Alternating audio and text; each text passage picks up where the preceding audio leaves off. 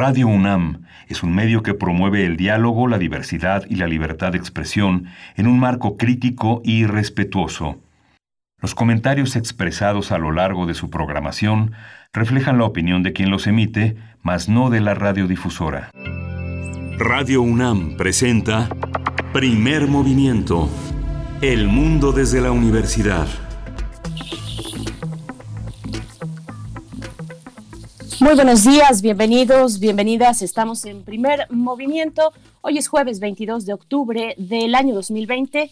Siete con cuatro minutos de la mañana es la hora que marca el centro del país. Estamos iniciando una transmisión de aquí hasta las 10 de la mañana a través del 96.1 de FM, totalmente en vivo, también en el 860 de AM, en cabina, allá en cabina, en Adolfo Prieto 133, en la producción ejecutiva esta mañana se encuentra Uriel Gámez y Arturo González en los controles técnicos, todo el equipo de primer movimiento listo para eh, llevar a cabo esta transmisión. Saludo a Miguel Ángel Quemain en la conducción del otro lado en el micrófono mm, con sana distancia. ¿Cómo estás, Miguel Ángel? Muy buen día. Hola, Berenice Camacho, buenos días. Buenos días a todos nuestros radioescuchas, a nuestros radioescuchas, eh, colegas, amigos en, este gran estado que es Chihuahua. Hoy tenemos eh, un día también muy interesante, lleno de eh, de, aspectos de actualidad. Uno de esos es la noticia triste de, la muerte de Paul Leduc, uno de nuestros grandes cineastas, uno de los grandes creadores del cine mexicano. En 2013 recibió el Premio Nacional de Ciencias y Artes. Siempre se la vio dura, siempre fue difícil hacer cine, hacer cine de calidad. Hizo Reed, México Insurgente, Frida, Naturaleza Viva, y Cobrador, eh, In God We Trust, de Fonseca, adaptó mucha literatura, era un gran lector, un hombre eh, cosmopolita, siempre eh, en el registro de nuevas cinematografías, programó muchos cineclubs aquí en la Ciudad de México, inició a muchos jóvenes en el cine. Es, yo recuerdo especialmente con mucho cariño la, la, la película de Frida, un ejercicio cinematográfico de enorme belleza con dos actores importantísimos, uno de ellos Ofelia Medina y el otro Juan José Gurrola, Juan José Gurrola en el papel de Diego Rivera, una, una gran cinta, un gran ejercicio de lenguaje cinematográfico, justamente lo que son las cosas en una clase de cine. Recordábamos a Paul Leduc, el manejo del traveling, el manejo del till-up, el till-down, las transiciones, todo un lenguaje cinematográfico que nos dejó una enorme belleza. Fue una, yo creo que fue una de las películas en los años 80 que más marcó de ese, de ese hombre que nació en 1942 y que pues nunca, nunca es buen tiempo para irse, pero pues Paul Leduc siempre se quedará con nosotros, es un gran cineasta, es un gran maestro, pues ojalá viva mucho tiempo entre los jóvenes cineastas. Por supuesto, hay que hablar también de la, del trabajo que realizó junto a personajes como Berta Navarro, por ejemplo, que se encargó ella de la producción eh, de este estreno, su primera película en 73, la primera película de Paul Duc, Reed, México Insurgente, que ya mencionabas, y bueno, que es eh, un referente obligado para el cine independiente de los años 70, que fue restaurado en 2015 en colaboración con la Cinemateca Real de Bélgica, en esto después de una donación de la Filmoteca de la UNAM, una obra pues de estética novedosa y que rompió con protocolos de producción de la época, así es que habrá que pensar también ahí en Berta Navarro, porque bueno, Reed es una película que aborda los días de la Revolución Mexicana, basada en el libro homónimo también del periodista norteamericano John Reed, este periodista de ideas socialistas que murió en Moscú, eh, en la Plaza Roja. Se, se proyectó esta película, Reed, México Insurgente, ya restaurada hace pocos años en el contexto del aniversario de la Filmoteca de la UNAM, si no estoy mal, en 2015. Así es que, bueno, eh, todo lo que has mencionado ya también tú, Miguel Ángel, solo agregar que, bueno, él fue egresado de la Facultad de Arquitectura de esta universidad y a la par realizó estudios teatrales con el maestro Sequizano y, bueno, uno de los cineastas más reconocidos de la escena del cine independiente en México, eh, pues que eh, descanse en paz. Paul Leduc, así lo anunció ayer la Academia Mexicana de Ciencias Cinematográficas, Miguel Ángel. Sí, Sí, y hoy tenemos eh, un programa que vamos a, vamos a iniciar justamente con el derecho a la movilidad y a la seguridad social. Hoy ya, ya, este, ya tenemos eh, eh, conformado este cuadro legislativo. Vamos a conversarlo con la alcaldesa de la bicicleta en Ciudad de México y miembro fundador de las visitecas, quien es Areli Carreón. Ella eh, ya ha estado con nosotros, hemos, eh, hemos hablado del tema y ahora ya tenemos como ya el cuadro, la película completa y vamos a comentarla. Por supuesto, y también hoy jueves hablamos del espacio en nuestra sección Observatorio Astronómico a cargo de la doctora Gloria Delgado Inglada, investigadora del Instituto de Astronomía de la UNAM y jefa de la Unidad de Comunicación y Cultura Científica también de ese instituto. El tema de esta mañana, la misión de Osiris Rex que recogió muestras ni más ni menos que de un asteroide. Así es que bueno, esto es lo que nos tiene para esta mañana la doctora Gloria Delgado Inglada. Sí, vamos a tener también en la nota nacional eh, la reforma en materia de juventud. Eso lo vamos a conversar con José Manuel Valenzuela Arce. Él es doctor en ciencias sociales, él se ha especializado en sociología en el Colegio de México y es maestro de desarrollo regional en el Colegio de la Frontera Norte. Sus investigaciones han estado dirigidas a la comprensión de los procesos socioculturales que definen a la frontera México-Estados Unidos, los movimientos juveniles en, América Latina y Estados Unidos. Un especialista que pues va a dar muchas luces sobre estas reformas en materia de atención a la juventud.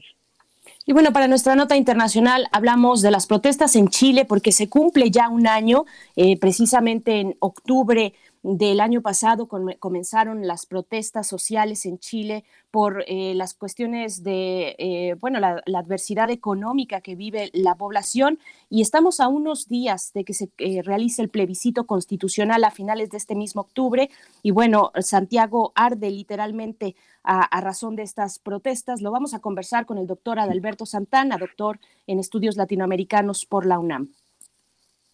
Sí, y hoy es eh, jueves de Mundos Posibles. Vamos a tener al doctor Alberto Betancourt con nosotros. El doctor Alberto Betancourt es doctor en historia, es profesor de la Facultad y Letras de la UNAM. Y hoy el tema es Rosana Rosanda, una, una mujer, una pensadora que estuvo con nosotros afortunadamente mucho tiempo, la perdimos este año, eh, ella nació en 1924, es una de las eh, mujeres que contribuyó a pensar eh, desde la izquierda una democracia feminista, participativa, una mujer abierta, una mujer longeva que hoy va a ser revisada en su obra y en su quehacer por el doctor Alberto Betancourt. Por supuesto, y bueno, la poesía necesaria bajo el, buen ojo y el buen tino de Miguel Ángel Quemain para hacia el final también tener nuestra sección de derechos humanos de cada jueves. Le damos seguimiento a la reforma sobre la ley de malos tratos en la crianza de niños, niñas y adolescentes. Lo conversamos con Alicia Vargas Ayala, directora del CIDE-CIAP e integrante del Consejo Directivo de la Redim. Alicia Vargas Ayala pues, nos ha acompañado en todo lo que tiene que ver eh, con las infancias y adolescencias en México, eh, pues que hemos decidido ya desde hace algunos meses dar un espacio especial para esa temática y esa población, Miguel Ángel. Y pues bueno, eh, las redes sociales ahí están atentos y atentas estamos en este equipo de primer movimiento para leer sus comentarios, hacer comunidad arroba P Movimiento en Twitter, primer movimiento UNAM en Facebook. Nos vamos con nuestro corte eh, diario de cómo amanecemos esta mañana en temas de COVID-19 a nivel nacional, internacional y también información de la UNAM. COVID-19. Ante la pandemia, sigamos informados. Radio UNAM.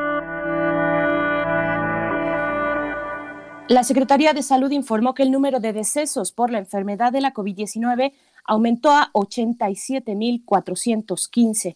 De acuerdo con el informe técnico ofrecido el día de ayer, como todos los días, por las autoridades sanitarias, los casos confirmados acumulados se incrementaron a 867.559. En información internacional, España se convirtió ayer en el primer país de Europa que supera el millón de contagios de coronavirus. De acuerdo con el Ministerio de Sanidad, en las últimas 24 horas se registraron 16.973 casos. En las últimas 24 horas, lo que elevó la cifra a 1.5.292 casos de SARS-CoV-2. Las autoridades españolas ya analizan endurecer las medidas para enfrentar la propagación de la pandemia. Así es que bueno, esto en temas internacionales. Para el caso de la UNAM, un grupo multidisciplinario de estudiantes de las Facultades de Estudios Superiores Aragón y de Ciencias así como del Instituto de Investigaciones en Matemáticas Aplicadas y en Sistemas de esta universidad, obtuvieron el tercer sitio del Ocean Hackathon 2020 en México, realizado por segunda ocasión en la capital mexicana y organizado por la Embajada Francesa. Esto gracias a su proyecto Drones Inteligentes para Rescatar a las Vaquitas Marinas, en el que también colaboraron alumnos de universidades autónomas como la de Chapingo, Metropolitana, Unidad Xochimilco y de Yucatán, bajo la dirección del profesor de la FES Aragón, Arturo Rodríguez García.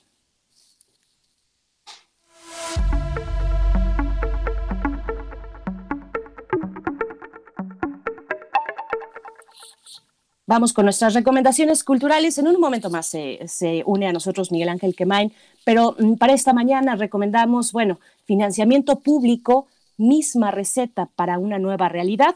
Ese es el título del diálogo del día de hoy, jueves, eh, que forma parte del foro Sector Cine y Audiovisual, propuestas para sortear la crisis, organizado por la Cátedra Inés Amor en Gestión Cultural en colaboración con la Filmoteca de la UNAM la Cátedra Extraordinaria Igmar Berman en Cine y Teatro y el Instituto de Liderazgo en Museos AC.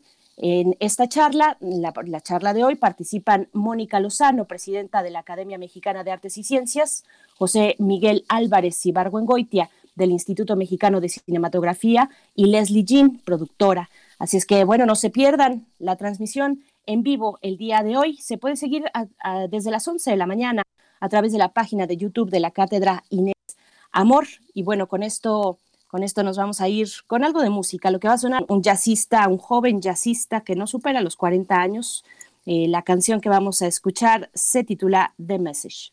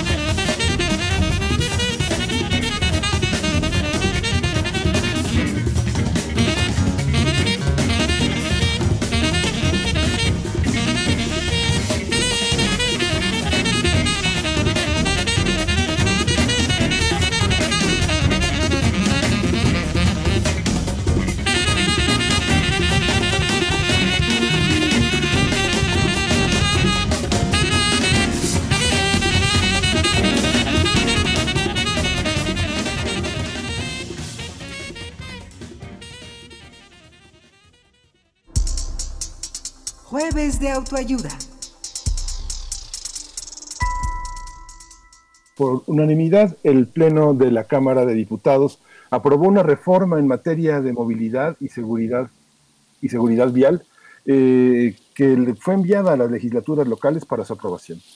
El documento establece, establece el derecho constitucional de las personas a la movilidad en condiciones de seguridad vial, accesibilidad, eficiencia, sostenibilidad, calidad, inclusión e igualdad.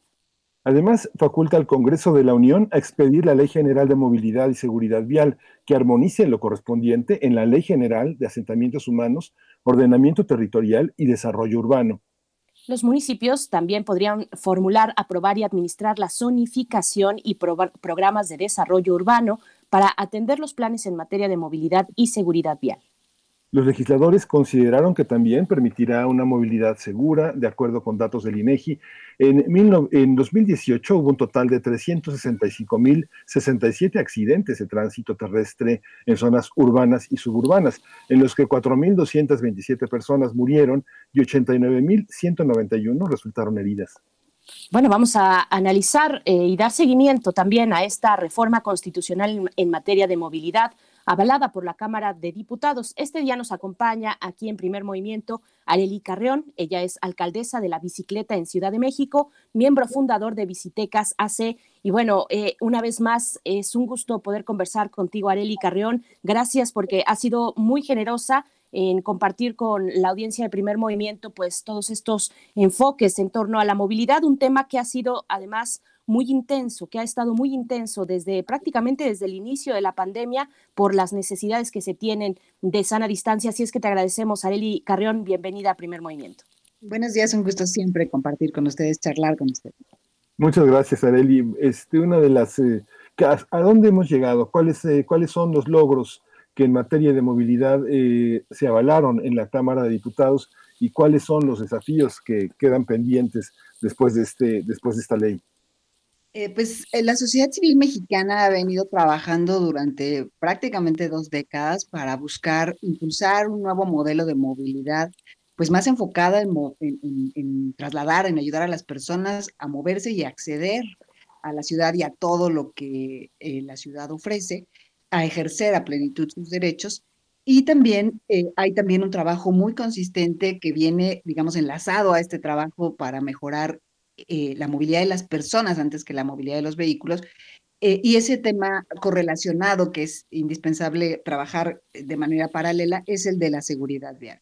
Con las reformas constitucionales que se han aprobado eh, en días pasados en la Cámara de Diputados, se abre la puerta en primera instancia a reconocer el derecho que tenemos las personas a movernos con seguridad vial, con accesibilidad, eh, con equidad, con eficiencia, con sostenibilidad. Y esto marca un hito en el trabajo eh, de la sociedad civil mexicana en búsqueda de ese modelo de movilidad pues más eficiente y más equitativo. Es realmente un avance cualitativo eh, muy importante que establece con toda fortaleza este derecho ya para todas las personas en todo el país. Ya en el momento en el que esto sea aprobado por 17 eh, congresos locales, que es el paso legislativo eh, que sigue, eh, podemos pensar que es ya efectivo el reconocimiento de este derecho y lo que esto significará es que ya no se puede ignorar, ya no se puede simular, ya no se puede evitar, digamos, el reconocerle a las personas este derecho. Entonces, ese es el cambio fundamental eh, y es, por supuesto, un hito en el trabajo civil en México para mejorar la movilidad y la seguridad vial. Y a pesar de esta contundencia de lo que incluye pues este derecho a la movilidad, a pesar de tantos foros, de tanto esfuerzo, nos hablas de dos décadas de sociedad civil impulsando fuerte y tú incluida, eh, visitecas también y otras organizaciones cada vez más pujantes en este sentido, a pesar de esa contundencia. ¿Hay resistencia todavía en los estados? Ahora que nos comentas que, bueno, como sabemos, el proceso legislativo, una vez que estuvo en el ámbito federal, tiene que recorrer por lo menos 17 estados, 17 congresos locales, aprobarse en estos para que sea una realidad a nivel federal. hay resistencia, hay cabildeo todavía que, realizar en esos, en algunos estados. ¿Dónde pondrías tú la lupa, Areli? Eh, no, realmente eh, una de las cosas que me parece muy importante subrayar es, es cómo este tema ha ido construyendo eh, la sensibilidad, el apoyo, el compromiso de todas las fuerzas partidarias.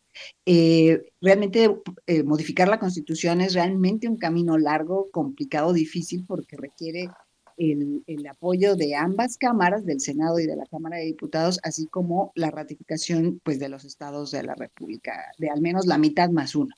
Eh, entonces es realmente un, proceso difícil, complicado, y sin embargo hemos conseguido sensibilizar al punto en el que logramos la unanimidad en el Senado y se votó también de manera unánime por todas las fuerzas partidarias en, el, en, la Cámara de Diputados. A mí me parece esto muy importante de señalar en este contexto que vivimos en México de gran polarización y de, y aparente desacuerdo y de, y de gran crispación política el hecho de que podamos llegar a, la votación de, una, de, un tema de bienestar público, de, de, bien común como este, de una manera unánime, pues es, es un gran logro, es un gran avance y lo que nosotros esperamos es que eh, no exista eh, complicaciones, digamos, ni, debates álgidos para lograr la aprobación que sigue. De hecho, el día de hoy estamos esperando y están programadas para ser revisadas, discutidas y esperamos que aprobadas esta, esta reforma en los congresos locales de Hidalgo, Jalisco y de Ciudad de México. Prácticamente están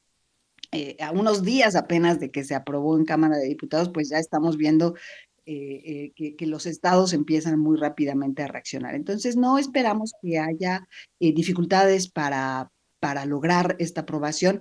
lo más difícil va a ser cambiar las ciudades, va a ser cambiar nuestros hábitos, va a ser lograr que, que como sociedad comprendamos todos la importancia de, de, de, colaborar, de contribuir, de ser parte de la solución que estamos buscando para todos. Y esto es, pues, cada quien eh, eh, lograr eh, trabajar juntos, coordinados, los, este, el, gobierno federal, los gobiernos estatales y municipales, junto con la sociedad, para lograr las transformaciones que estamos buscando. Eso, eso realmente va a ser lo más difícil y nos va a tomar pues, un tiempo lograr llegar a, tener carreteras y calles seguras para todas las personas. Este, hay una, la, parte que todavía yo creo que sigue muy en, en deuda por parte de los gobiernos es el tema de los parquímetros. Eh, ¿Ha habido retrocesos? ¿Ha habido avances? ¿Cómo considerarías eh, la situación? ¿Toda la ciudad debe tener parquímetros o eh, deben de, manejarse a través de los horarios que cada zona de la ciudad tiene como horarios de alta densidad? ¿Cómo, cómo se, qué, qué debe de pasar en esa parte?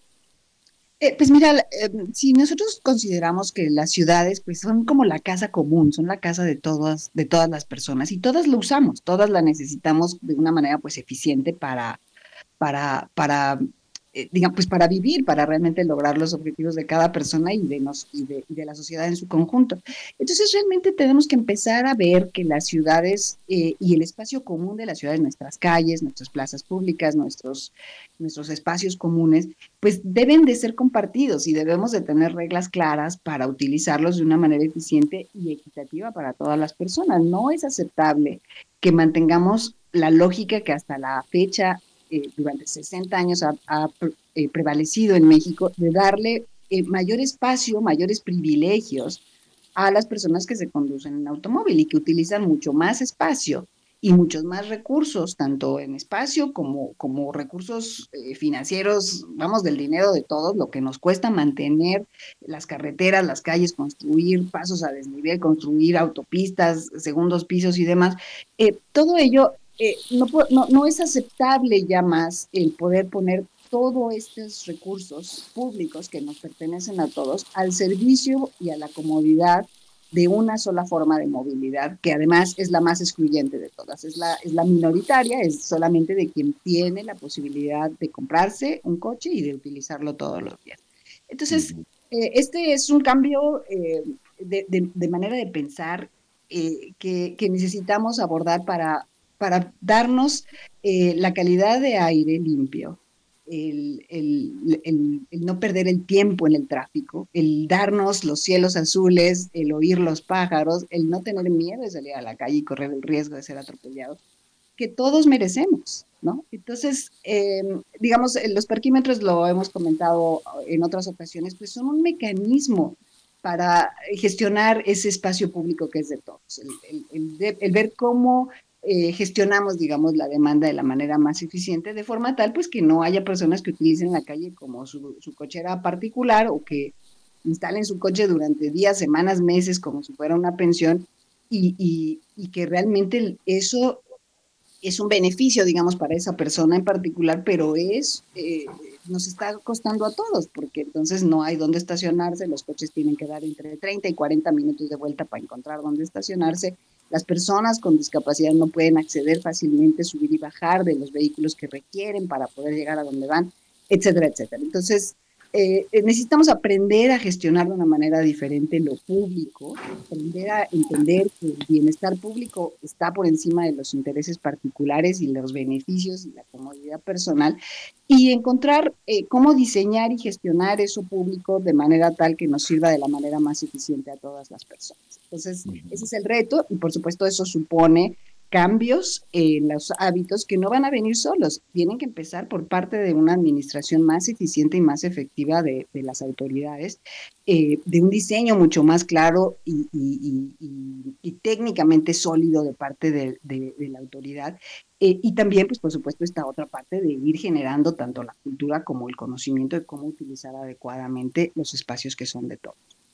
Los espacios que son de todos y de todas, pero ¿quiénes ¿Qué tipo de movilidad tendría prioridad? ¿Qué se refleja en esta reforma constitucional? Estamos hablando de temas de cultura, de movilidad, de cómo vivimos y entendemos el espacio público y, cómo entender las prioridades de, movilidad de los distintos perfiles. Sobre todo, hay una pirámide de movilidad con el peatón eh, arriba de la pirámide, al frente de todo, pero eh, se confronta mucho esta idea del peatón pues con muchas cuestiones, muchas veces equivocadas, eh, otras veces que tienen que ver con, por ejemplo, el, anhelo de tener un automóvil o de moverse rápido en una ciudad, eh, lo cual es una paradoja atendiendo pues a los niveles a los que un automóvil puede llegar en, medio del tráfico o también de tener seguridad en las calles, cuando uno sale a las calles, las mujeres, por ejemplo, las personas adultas mayores que tienen alguna complicación de su propia movilidad corporal cómo empezar a ver estas cuestiones, eh, Areli, poniendo al peatón enfrente. Eh, pues mira, lo que, lo que hemos venido trabajando como, como sociedad civil es eh, crear calles completas. ¿Esto qué quiere decir? O, este, este concepto, ¿qué significa? Pues que las calles deben de servir a todos los modos de movilidad, a todas las personas de la manera más efectiva posible. Esto significa pues tener banquetas dignas, accesibles, eh, suficientes, arboladas, eh, significa tener espacio seguro para andar en bicicleta, patines, patineta, todos estos vehículos de menos de 25 kilómetros que no tienen motor, incluidas eh, sillas de ruedas autónomas con, no, de las personas adultas mayores que requieren el apoyo de ser dirigidos y acompañados, sino de personas que son, eh, que tienen una discapacidad, pero tienen necesidad y derecho a la movilidad autónoma, eh, espacios adecuados, seguros, bien diseñados para el transporte público que lleva a la mayoría de la población en todo el mundo, no solo en nuestra Ciudad de México o las ciudades mexicanas, y por supuesto también espacio adecuado para los vehículos de servicio, eh, la distribución de mercancías y por supuesto los vehículos motorizados. en, teniendo una calle completa, diseñada adecuadamente, todos los usuarios son servidos de manera eficiente y eh, la seguridad de cada uno, la dignidad y el derecho de cada uno se ve protegido.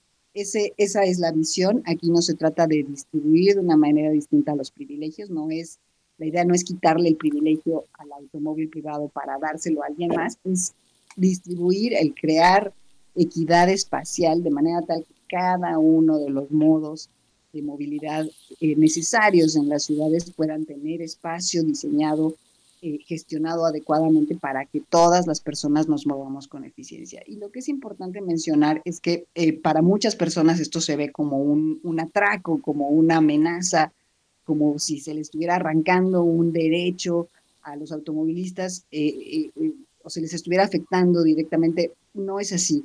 Realmente crear una calle completa nos beneficia a todos y a todas las personas, eh, porque además eventualmente todas las personas eh, somos intermodales. ¿Esto qué quiere decir? Pues que caminamos, que a veces en trayectos cortos a lo mejor tomamos un taxi, tomamos, usamos una bicicleta, eh, a veces, no sé, nos lastimamos un pie y entonces necesitamos llevar muletas o, necesitamos eh, una silla de ruedas o cuando nuestro bebé es chiquito pues llevamos una carreola. En fin, las personas somos multimodales, necesitamos diversidad de servicios y nos movemos de maneras distintas. Entonces, el hecho de crear calles que nos acojan a todos, que nos abracen y nos sirvan adecuadamente a todos, hace a las calles mucho más eficientes para todas las personas mucho más resilientes también en términos de, los desafíos ambientales eh, que, tenemos que prepararnos a enfrentar y también pues mucho más saludables en todos sentidos, porque cada vez que más personas puedan caminar, que puedan utilizar el transporte público, que sea amable y seguro hacerlo, pues es obvio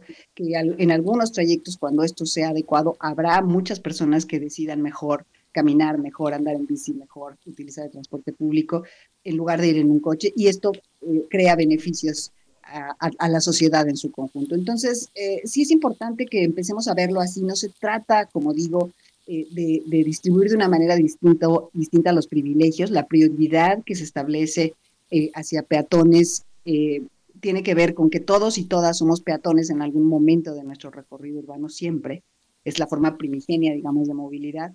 Entonces, el establecer como prioritaria a las personas es justamente eh, el poner en el, en el centro de la discusión cómo hacemos para que todos y todas tengamos acceso. Y realmente se establece en función eh, tanto de su vulnerabilidad, en este momento los peatones somos eh, el usuario que sufre la mitad de las víctimas mortales de hechos de tránsito somos personas a pie eh, eh, por su vulnerabilidad, entonces está en la cima de la, de la prioridad de movilidad y también eh, porque es la forma que, que, más beneficios sociales nos aporta a todos. Entonces, por su vulnerabilidad, sus aportaciones de beneficio social y porque todos y todas somos peatones, es por eso que se establece en la punta de la prioridad a las personas a pie. Sí, Areli, Areli eh, Carreón, alcaldesa de la bicicleta en Ciudad de México, eh, estamos conversando sobre la ley de movilidad, los logros en materia de movilidad.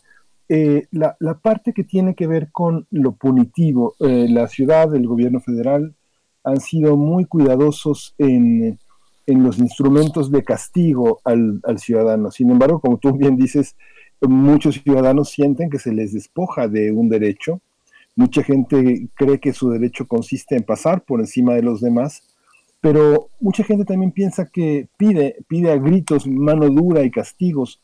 ¿Cómo estamos en ese territorio? ¿Qué, en el caso de la bicicleta eh, y la relación con los autos, en el caso de las carreolas, las sillas de ruedas, ¿cómo, cómo entender eh, que las personas que infringen eh, pueden tener un, un, castigo? Solo es el, linchamiento de una mirada, el reproche de un ciudadano a otro que se resuelve con un altercado, un, insulto. ¿Cómo, ¿Cómo actuar en ese terreno? ¿Cómo administrar los castigos, las penas, eh, las, las penalidades administrativas? Pues mira, yo creo que ese es un debate incluso mucho más amplio que supera el, tema de la movilidad. El, eh, incluso ahora mismo que hay reformas y hay también un proceso eh, sobre, cómo, cómo elevar las sanciones y y, transformarlos, eh, eh, como cómo, comprendemos ciertos delitos. Eh, aquí es, este debate creo que no está terminado. quizás una, un avance o algunas ideas que yo quisiera compartir que me parecen importantes es que realmente tenemos em, que enfocar muchísimo mejor, entender mucho mejor las problemáticas para entender mejor cómo resolverlas. Eh, y en el caso de la, de la, movilidad, yo te puedo decir, eh, ahora sí que con datos en la mano, que la mayor parte, a pesar de que tenemos un, sistemas tan, tan, eh, laxos para, para regular el tránsito, en que ha habido un debate terriblemente polarizante y, muy, muy enfocado en lo electoral sobre el tema de las fotomultas, por ejemplo. Em, la, la, verdad es que a pesar de todo, la mayor parte de las personas sale de su casa con la intención de regresar bien y de no tener ningún conflicto en la calle. O sea, nadie sale de, su casa buscando a ver a quién asesina, a quién atropella o cómo, cómo, cómo tiene un conflicto en la calle. Eh, eh, esto, esto realmente significa que la, que la mayoría de las personas tenemos la disposición por nuestro propio bienestar, por nuestro propio bien, de contribuir y de colaborar a, transitar de manera adecuada. Quizás necesitamos muy claramente entender mejor y tener mejor infraestructura, por supuesto, y mejor gestión. Pero entonces, eh, aquí sería muy importante enfocarnos en quienes están violentando la regulación, que además lo hacen de una manera dolosa, que salen a utilizar la calle como si fuera una pista de carreras, a hacer arrancones, a, conducir bajo los efectos del alcohol. O, conductas que son claramente eh, antisociales, que, conocemos y, toda la teoría nos indica con total claridad pues que son los factores fundamentales que producen hechos de tránsito y fatalidades, que son la velocidad, el conducir bajo los efectos de alguna droga, etcétera. Eh, entonces, creo yo que sería muy importante que nosotros empezáramos como sociedad a, distinguir mejor cuáles son los problemas y a enfocarnos a resolver esos problemas de una manera muy eficiente. Y en la medida en que nosotros vamos eh, reduciendo esas conductas de riesgo y esas conductas antisociales, eh, vamos a ir creando una, una círculo virtuoso, digamos, un ambiente, un entorno eh, de mayor seguridad, en donde va a ser más sencillo para las personas comportarse de forma adecuada y también reclamar su derecho a, ese, a, esa, circunstancia, a ese ambiente de seguridad. Entonces, es un proceso. Eh, eh, aquí ninguna ley por decreto cambia la realidad. Primero se cambia la ley, después se cambia la política pública y la calle, y eso va a contribuir a transformar la conducta. Y es un trabajo eh, pues de varios actores sociales, prácticamente todos y todas vamos a estar involucrados en ese proceso, va a tomarnos tiempo porque nadie cambia de un día para otro, todos los cambios son paulatinos y pues puede tomarnos bastantes años llegar a una situación en donde salir a la calle no sea una angustia para, para nadie. Eh, eh, pero sí pienso que, que tenemos que empezar a, mirar estos procesos así en el largo plazo eh, eh, como un trabajo colaborativo de equipo donde todos y todas tenemos que colaborar y, y, eh, prepararnos, digamos, a ser parte de la solución y no parte del problema. Pues Areli Carrión, alcaldesa de la bicicleta en Ciudad de México, miembro fundador de Bicitecas AC, te agradecemos mucho, como siempre, tu generosidad, el tiempo que dedicas cada que eh, pues te invitamos a este espacio a hablar de la movilidad. Hay, que, hay mucho todavía por delante. Vamos a ver cómo transcurre esta discusión en los estados y su eh, probable aprobación allá en los estados, bueno, en los distintos estados de la República. Para el caso de la Ciudad de México, pues tiene un avance importante, interesante también. Habrá que ver cómo, cómo van también las cuestiones de inversión pública, que finalmente para esto, eh, supongo yo, se verán obligados algunos estados, pues ampliar banquetas, a trazar ciclovías, en fin, a realizar eh, una modificación en sus calles, en sus capitales o ciudades principales, pero si nos permites estaremos también acudiendo contigo. Areli Carrión, muchas gracias. Un gusto como siempre, muchísimas gracias. Gracias, Areli. Pues vamos a ir con música, vamos a escuchar de Bad, Bad, Not Good en tus ojos.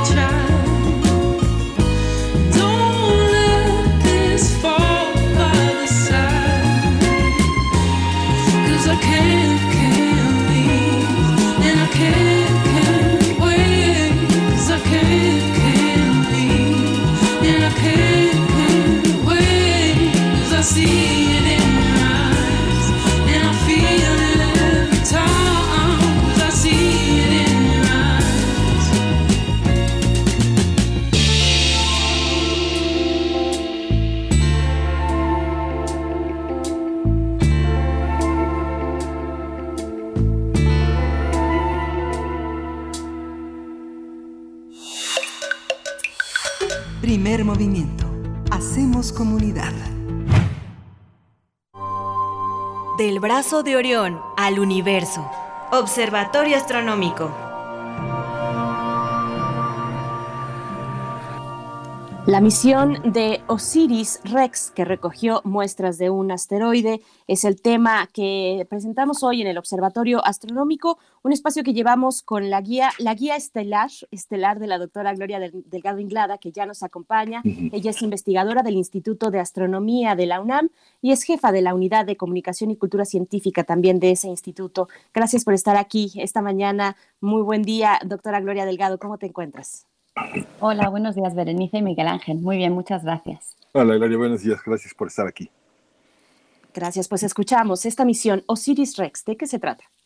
Bueno, pues hoy les voy a hablar sobre una historia que se remonta al año 2004, cuando algunos científicos y científicas empezaron a soñar con esta aventura de enviar una sonda al espacio que le diera un pellizco a un asteroide y que nos trajera de vuelta a la Tierra material primigenio que se pudiera después analizar en, detalle.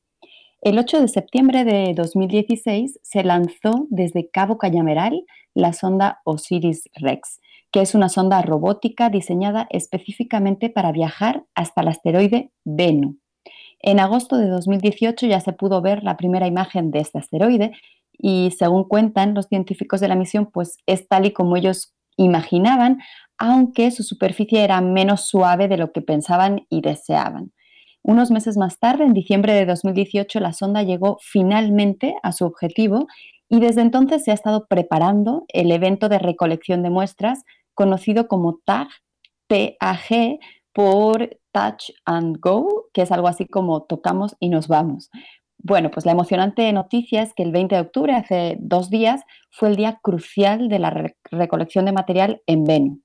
El investigador principal de esta misión, que se llama Dante Laureta y es de la Universidad de Arizona en Tucson, describió lo sucedido como algo muy, muy emocionante y para lo que se había estado preparando pues, durante décadas. Entonces, bueno, les voy a escribir brevemente cómo sucedió todo esto hace un par de días. El descenso comenzó casi a la una de la mañana del 20 de octubre en horario de la Ciudad de México y en ese momento la sonda se puso en marcha, encendió sus propulsores para salir de la posición en la que estaba y se comenzó a extender el brazo de muestreo que mide más de tres metros y preparándose ya para la recolección. Este descenso duró unas cuatro horas después de las cuales, eh, desde una altura de 125 metros, comenzó ya a apuntar hacia la región que se había escogido en el cráter Nightingale.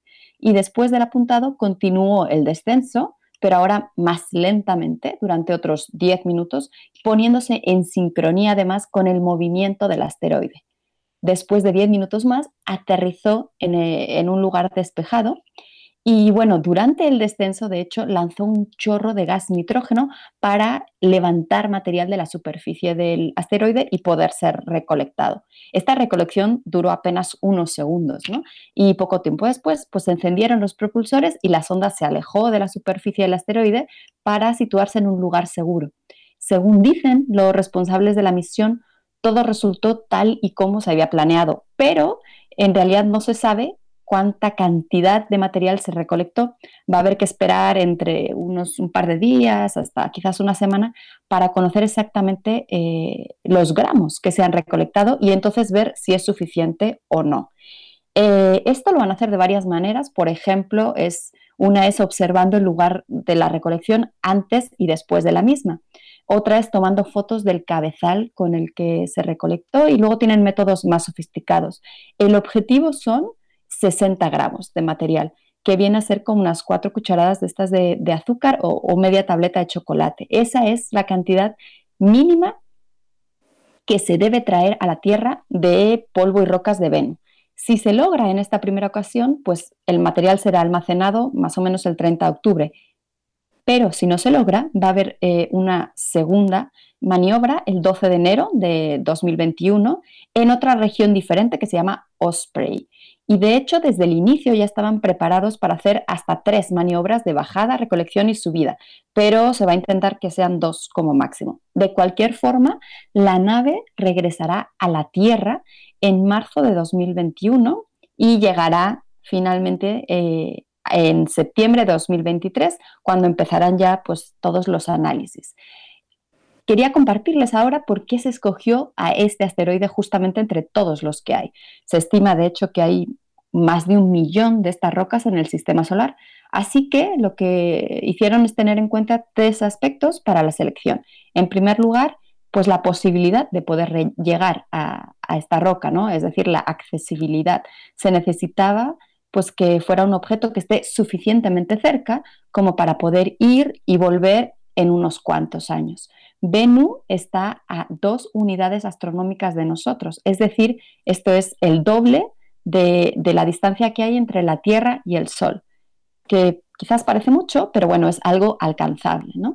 En segundo lugar, lo que se considera es el tamaño del asteroide. Es muy importante que sea un tamaño adecuado como para poder realizar un acercamiento de la sonda y después bajar sin que el riesgo sea demasiado.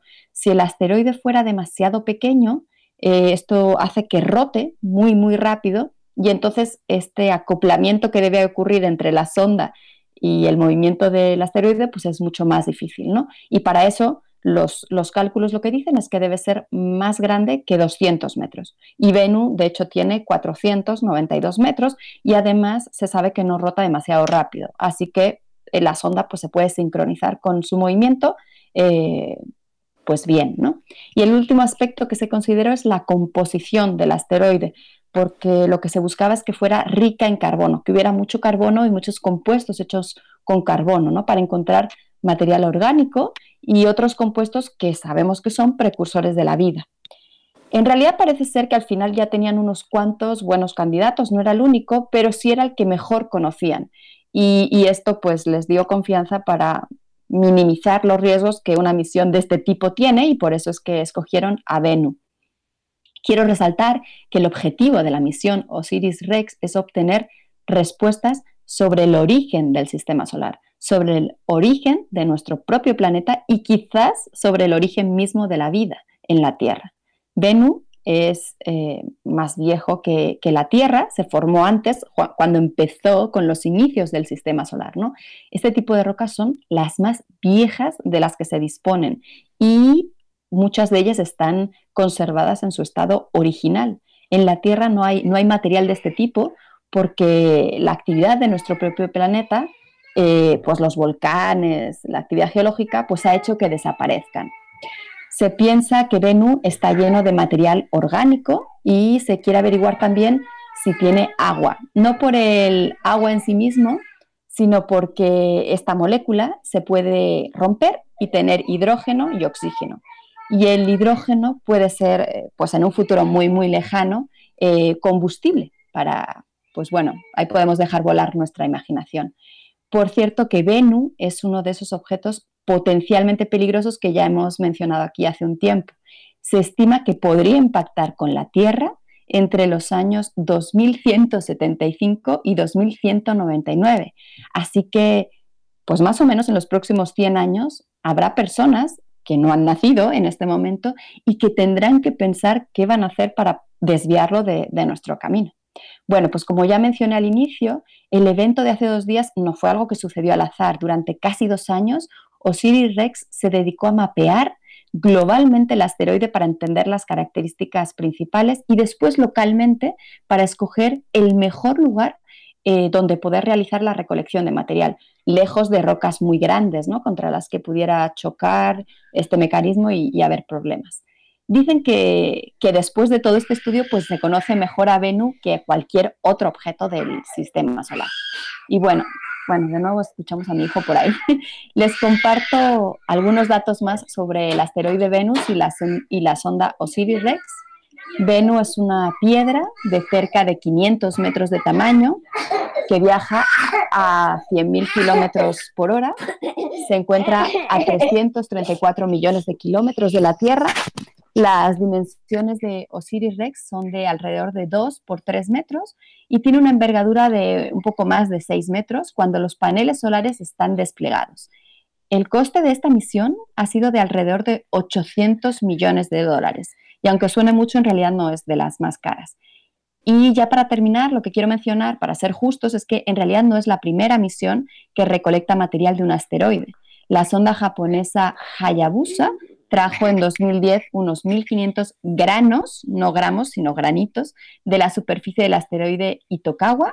Y hay otra sonda japonesa, Hayabusa 2, que de hecho regresará en diciembre de este año, de 2020, eh, en un par de meses, con alrededor de un miligramo de regolito del asteroide Ryugu o algo así se menciona.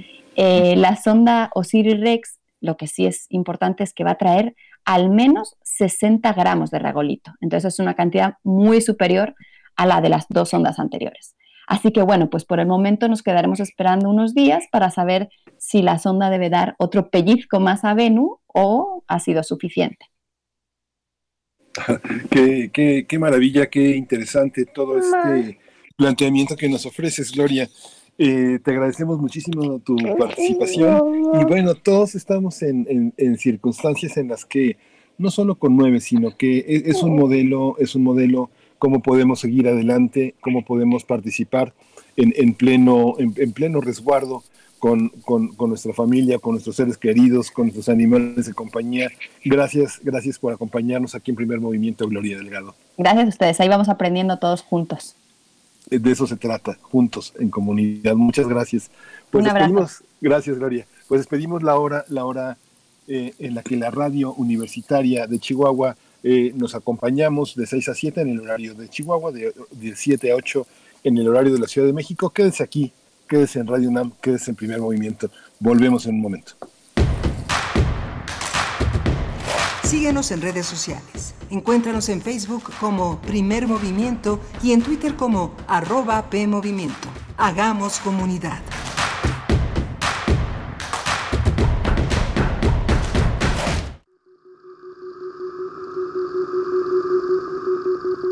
Imagen, luz, poder movimiento, resistencia. Islas Resonantes. Pensar el mundo a través del sonido. Un programa de entrevistas y selecciones sonoras para analizar los saberes científicos, culturales y artísticos contemporáneos desde el fenómeno aural. Conduce Cintia García Leiva.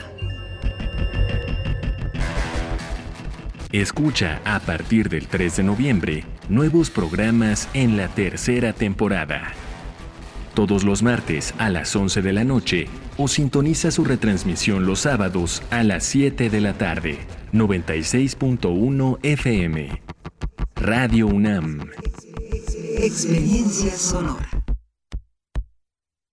¿Y cómo es? ¿Te manda la urna electoral allá? No, con mi INE vigente me registro y decido si voto por internet o por correo. ¿Pero vale igual que el voto de mamá que va a la casilla? Claro, porque queremos cosas buenas para México. Entonces es como si vinieras. Es como si nunca me hubiera ido. México está donde estás tú. Dile a tus familiares que viven en el extranjero que tramiten su INE, se registren y voten el 6 de junio de 2021. Infórmate en votoextranjero.mx. Contamos todas, contamos todos. INE. Amigo Saúl El Canelo Álvarez. Las adicciones pueden ser el otro rival a vencer, pero un verdadero atleta puede superar cualquier adversidad, y más aún apoyado de su familia. El deporte es el mejor camino para superarse en la vida. Un verdadero campeón pone fuera de combate a las adicciones, por eso no hay que bajar la guardia. Con razón y corazón, por toda la nación, juntos por la paz.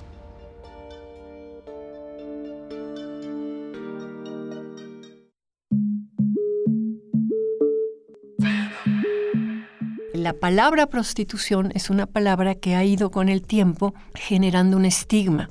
Las mujeres estamos divididas en decentes y putas o decentes y prostitutas y las mujeres que se dedican hoy en día al comercio sexual prefieren ser nombradas trabajadoras sexuales y no prostitutas.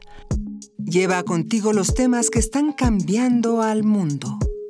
Mi orientación sexual es gay, en pareja por 12 años, como una familia realmente, como lo que somos, una familia con mascotas y con todo. Nos ha ido bien. Escuchar y escucharnos. Construyendo igualdad. Un programa de Radio UNAM y el Centro de Investigaciones y Estudios de Género.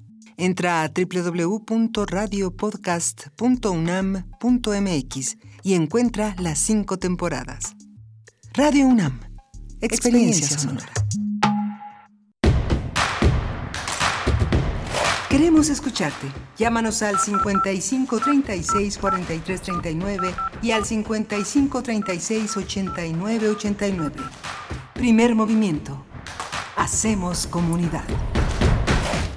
Muy buenos días, ya estamos de regreso en primer movimiento en este jueves, jueves 22 de octubre de 2020.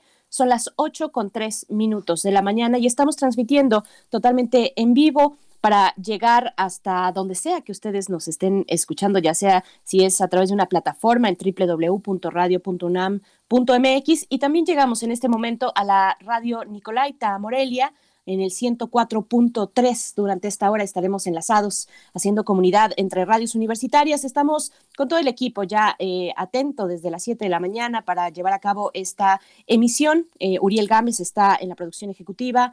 Está Arturo González en los controles técnicos y Miguel Ángel Quemain del otro lado en el micrófono. ¿Cómo estás, Miguel Ángel? Hola, Berenice, buenos días, buenos días a todos eh, nuestros radioescuchas. Pues estamos aquí en, en todo el malabar de la distancia, toda esta, toda esta capacidad que hemos desarrollado para poder estar, mantenernos eh, con, con, ustedes.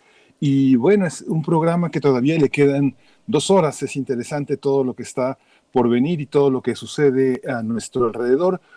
Hemos hablado de este, este ciclo que ha hecho el Colegio Nacional sobre cuál desarrollo para un planeta sustentable. Hoy justamente tenemos una eh, hay, una, hay una conversación eh, eh, interesante a partir de las 5 de la tarde, una presentación entre Julia Carabias y Juan Villoro.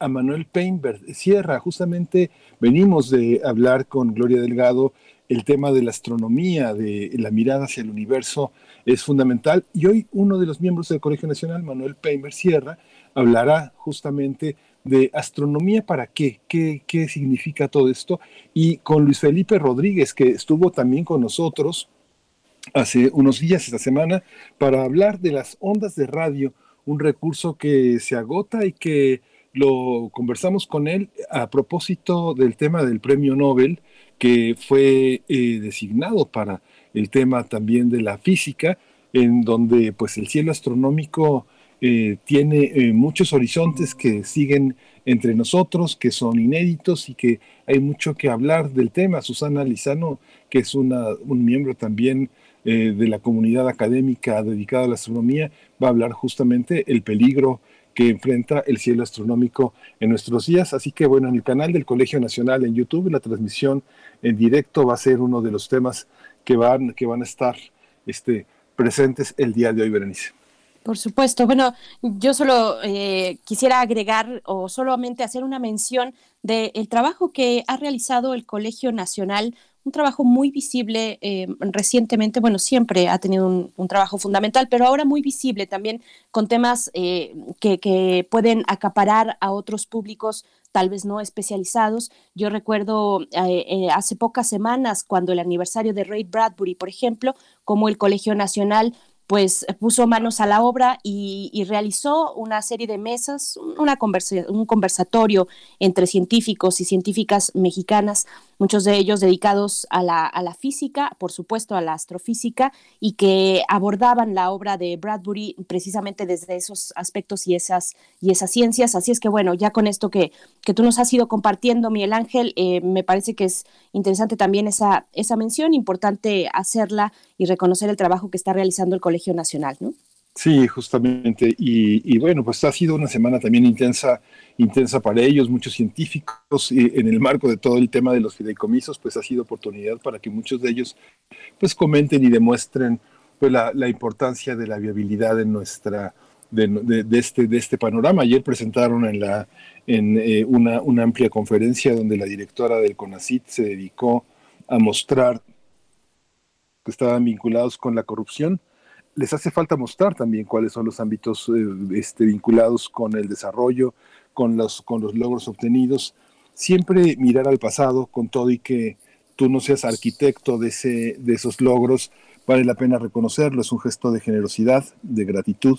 Es importante también dar esa palmada en el hombro de todas las personas que en el marco de muchísimas desigualdades, de muchísima adversidad, han logrado obtener recursos, eh, vincular instituciones, y es importante tener las dos caras de la moneda, Berenice.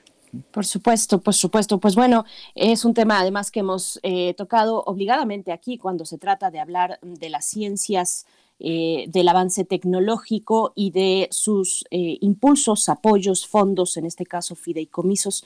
Pues bueno, un tema que todavía nos da para mucho. Vamos durante esta hora a tener en nuestra nota nacional la reforma en materia de juventud Vamos a conversar ya en unos momentos más con el doctor José Manuel Valenzuela Arce. Él es doctor en ciencias sociales con especialidad en sociología por el Colegio mm, de México y también una nota internacional interesante, Miguel Ángel.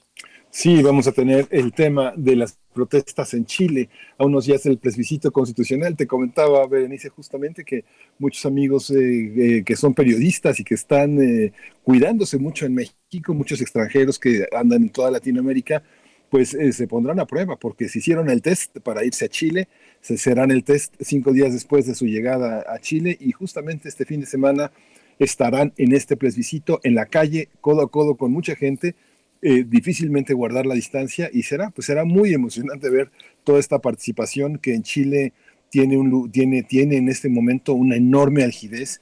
La gente está en la calle, eh, la gente se acompaña, muy, muy fuerte, muy difícil, muy complejo, Berenice. Por supuesto. Pues bueno, vamos a, aterrizar en ese, en ese tema hacia nuestra nota internacional, pero vámonos ahora con esta conversación sobre la reforma en materia de juventud.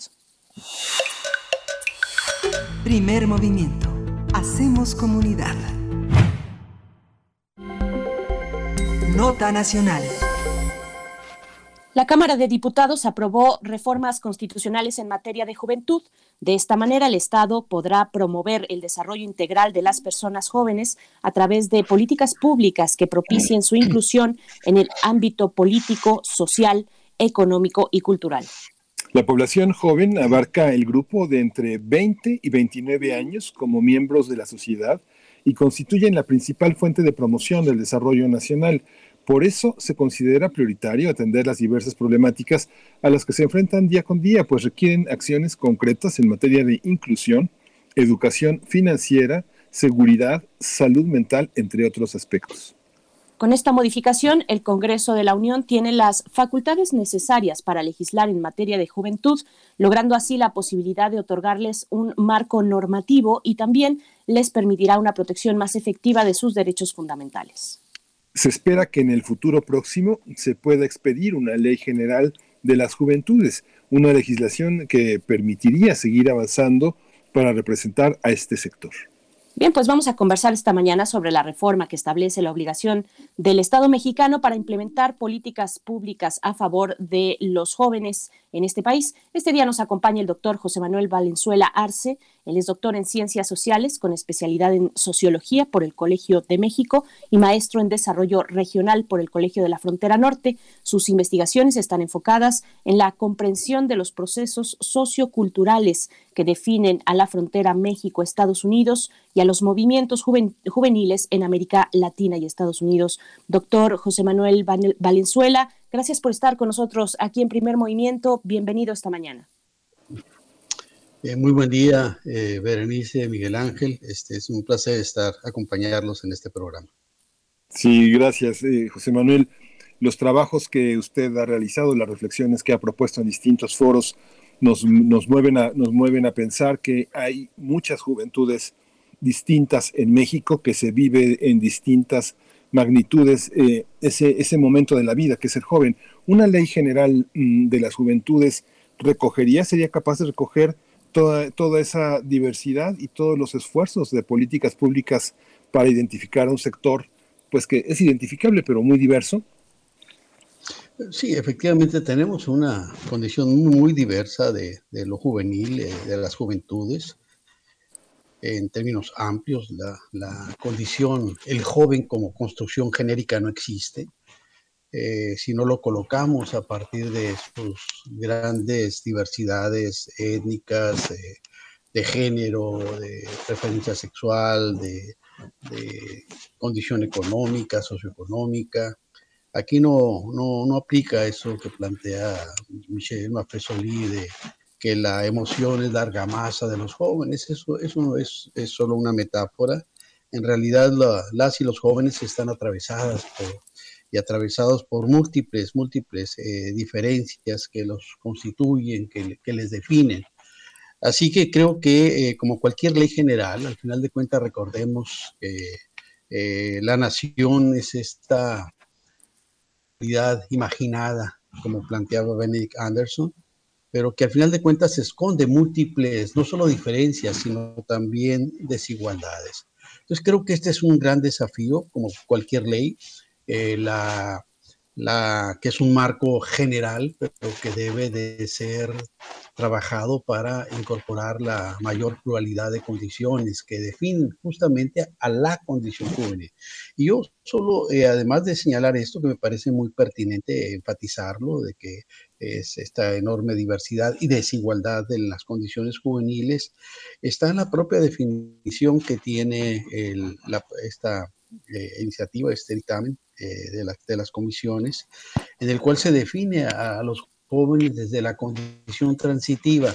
Yo creo que eh, plantear el tema desde la, la, transitividad del joven como esta eh, situación donde simplemente transita de niño, de niño a adulto no es la mejor definición, porque al final de cuentas eh, transitamos de, de, la vida a la muerte y, y, no es el, digamos, esta condición de tránsito lo que define la relevancia, la importancia, los eventos que marcan nuestra, nuestra vida. Entonces, la transitividad igual la podemos aplicarla a cualquier periodo de nuestra, de nuestra, de nuestra vida Podemos eh, recordar con Jacob todo día tras día observo frente al espejo el paso implacable de la muerte, pero no es esa condición de tránsito, sino cuáles son al final de cuentas los elementos que están significando el sentido de la vida de las y los jóvenes y cómo esto se vuelve un asunto de enorme trascendencia que no solo marca el periodo particular de ese tránsito, sino que obviamente marca todo el resto de lo que es la vida de las, eh, de las personas. Entonces yo creo que esto habría que también eh, matizarlo y retrabajar una definición de juventud no solo desde la dimensión transitiva. Doctor eh, José Manuel Valenzuela, también preguntarle, bueno, ¿qué, ¿qué, acercamiento hacia las y los jóvenes ha caracterizado al Estado mexicano, eh, qué ha pasado en este amplio sector en los últimos años eh, cuáles son las problemáticas más apremiantes en torno también a las, a las juventudes mexicanas que hay por destacar en ese sentido y cómo ha acompañado el Estado mexicano a, esta población. Bueno, yo creo que hay una deuda enorme eh, en relación con, con, las y los jóvenes. Eh, una deuda que tiene diversas marcas, algunas sumamente contundentes. Eh, podemos recordar que la juventud en los años eh, hasta los años 50, todo lo que fue el siglo XX se definió a partir de eh, los jóvenes y particularmente los estudiantes, eran el epítome de lo mejor, del futuro, el progreso, el desarrollo, eh, lo mejor de la condición humana estaba inscrita en los jóvenes y particularmente en los estudiantes. Después del 68, como vimos, una respuesta profundamente intolerante, autoritaria, criminal de, parte del Estado mexicano. Eh, esto derivó, eh, como sabemos, en una criminalización de la propia condición juvenil, de tal manera que la idea del joven desaparece como parte de una eh, política pública de Estado reconociendo a este, a este sujeto juvenil, a este actor juvenil, y luego vendría por primera vez la irrupción de los jóvenes de los sectores populares que habían estado ausentes de la categoría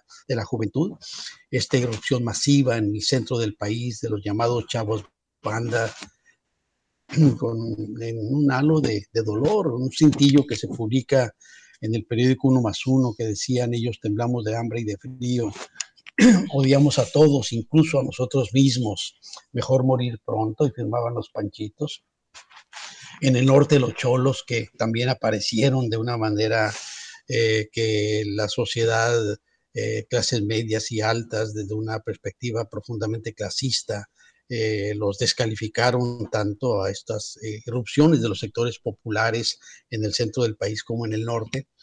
Después tuvimos toda la década perdida de los años 80, donde es la precariedad la que va a definir a, la condición juvenil como los más, eh, los que sufren de manera más fuerte el cierre de las posibilidades de construir proyectos viables de vida. Y creo que de a partir de, del gobierno de Felipe Calderón para acá, con esta fallida eh, llamada este, guerra contra el crimen organizado, que como sabemos no fue una guerra, sino básicamente un proceso de adulteración del Estado que derivó en un proceso claro de juvenicidio, eh, de esto cerca de 248 eh, oficial, 260, 280 mil son las cifras de personas asesinadas, eh, gran parte de ellos jóvenes, nos llevó y nos sigue todavía su secuela de esta violencia estructurante que detonó la política de, Calderón y del, del gobierno posterior de Peña Nieto a una muerte artera, impune, muerte innecesaria de jóvenes que, vimos cómo se, degradaba, se deterioraba este proyecto social y particularmente la posibilidad de que los jóvenes eh, pudieran desarrollar eh, formas seguras de vida, formas viables, vivibles de vida. Entonces, eh, lo que tuvimos una, una carencia fundamental y básicamente esta situación de vulnerabilidad, de indefensión, y si, si pusiera todo esto en una palabra, diría la precarización ha sido la marca que eh, definió estas condiciones de vida juveniles. Por lo tanto, sí me parece muy necesario destacar esta, que se haga visible eh, estas condiciones juveniles para eh, poder realmente establecer el desarrollo de políticas integrales en las cuales se busque eh, una mayor participación de, las y los jóvenes en, el ámbito político, en el ámbito social, en el ámbito económico, en el ámbito cultural. Y efectivamente el, poner la atención para eh, generar estos proyectos vivibles a partir de una lógica donde el Estado se hace responsable y entiende que estamos viviendo una situación donde eh, una cuarta parte de la población, que es la, esa población, digamos, que está empujando hacia el desarrollo de, de, sus propios proyectos de vida y es población que sufre el mayor nivel de desempleo y es una población con los mayores niveles de, precariedad, pero también estamos hablando de una población cuyas opciones de trabajo están en el marco de la informalidad que colinda muy riesgosamente con la paralegalidad. Entonces mi respuesta es que eh, me parece fundamental que se plantee eh, las reformas para que las y los jóvenes se, eh, tengan una, un, un, campo desde el cual se piense, se discuta y obviamente se modifique lo que todavía no está suficientemente firme en esta, en esta en estas modificaciones a la ley para que las y los jóvenes eh, realmente encuentren otras plataformas desde las cuales construir esos proyectos vivibles de vida. Sí, doctor, qué, qué, qué exposición. Esta manera en la que usted lo expone también eh, nos responsabiliza a todos los que participamos de los procesos en los que atendemos eh, a, a, los jóvenes, sea en la familia, sea en las escuelas, en las universidades, que justamente qué diferencia, qué diferencia de comprensión cualitativa tendríamos para enfrentar a estos jóvenes que forman parte de la vida laboral exclusivamente, que ya son eh, jefes de familia, que se dedican a, a, llevar el sustento y que han enfrentado esta pandemia en la calle, en la absoluta precariedad, y bueno, los que tenemos el privilegio de estar al frente de comunidades universitarias, vemos que gran parte de nuestros alumnos que trabajaban en, empleos muy ocasionales los han perdido, han limitado su esfera de acción, pero muchos de ellos están todavía cobijados con el apoyo de sus padres. ¿Cómo entender estos, dos, como estos dos grandes aspectos? Hombres jóvenes con hijos y hombres eh, en los procesos de formación en los que esperan tener un mejor país para poder tener eh, un empleo. Sí, yo creo que esto es fundamental. Disculpen. Eh, lo que tenemos básicamente es una, una situación donde efectivamente estamos viviendo dentro de esa precarización general que yo señalaba, y yo creo que habría que tener una perspectiva en la cual tenemos que asumir que los grandes problemas de las y los jóvenes no se resuelven desde la condición juvenil. Mm.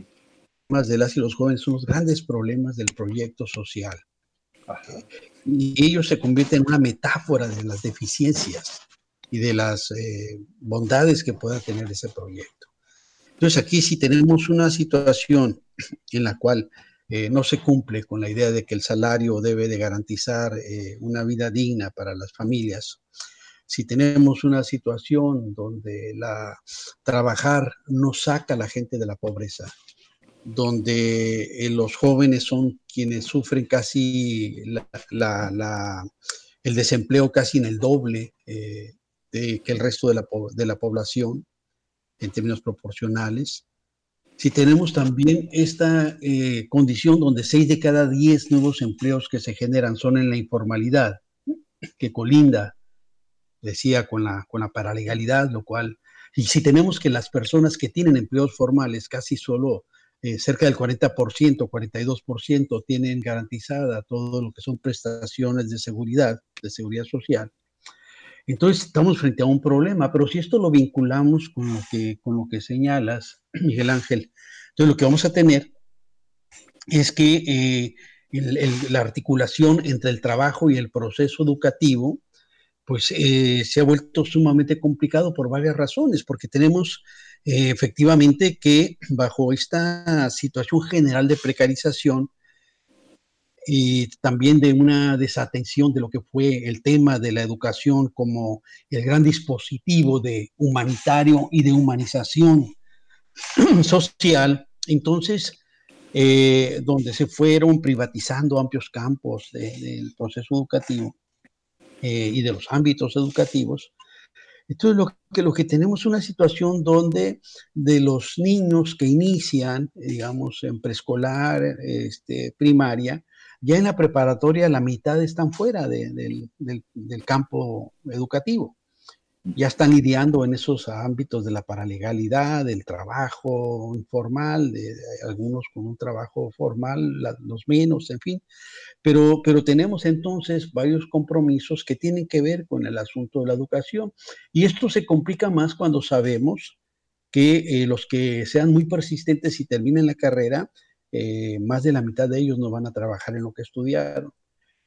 Entonces ahí hay que, hay que reenfatizar el enorme papel de la educación eh, como un dispositivo que debe de, asegurar mejores condiciones de vida para estas personas, pero también como el gran dispositivo eh, humanitario que posibilita la generación de mejores personas, mejores sociedades, mejores mundos mejor proyecto eh, civilizatorio.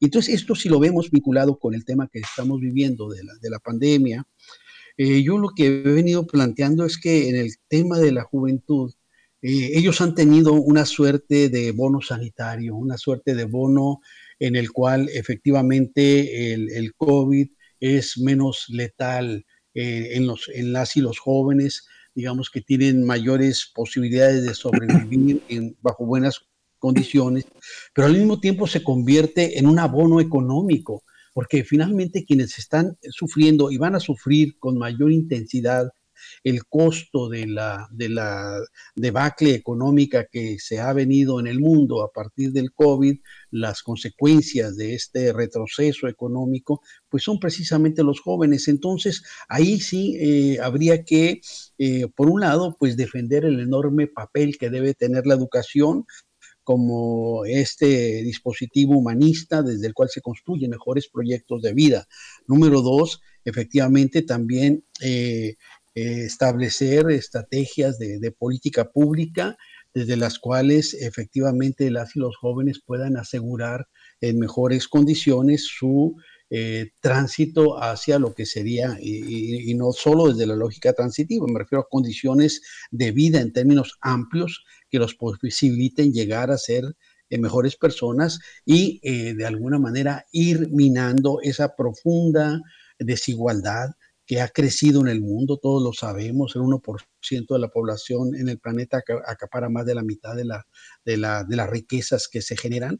Y esto ocurre también a nivel nacional, en un país donde cada año se estuvieron expulsando medio millón de personas, la mayoría de ellos jóvenes que tenían que irse, que desplazarse para poder buscar construir un mejor proyecto de vida para ellos y para sus familias. Todo esto está articulado y todo esto nos lleva a que efectivamente eh, dentro de las y los jóvenes se configura lo que podríamos decir una metáfora de esa vulnerabilidad, de esa precariedad, pero también hay múltiples metáforas de las posibilidades desde las cuales se están rearticulando eh, energías, eh, proyectos de vida, desde las cuales ellos se han convertido en los principales protagonistas de los grandes eh, movimientos hacia lograr cambios sociales, como lo estamos viendo en distintos países, como ustedes lo acaban de señalar en el caso, en el caso chileno, pero también en México los jóvenes han recuperado gran parte de ese protagonismo en el, en el campo público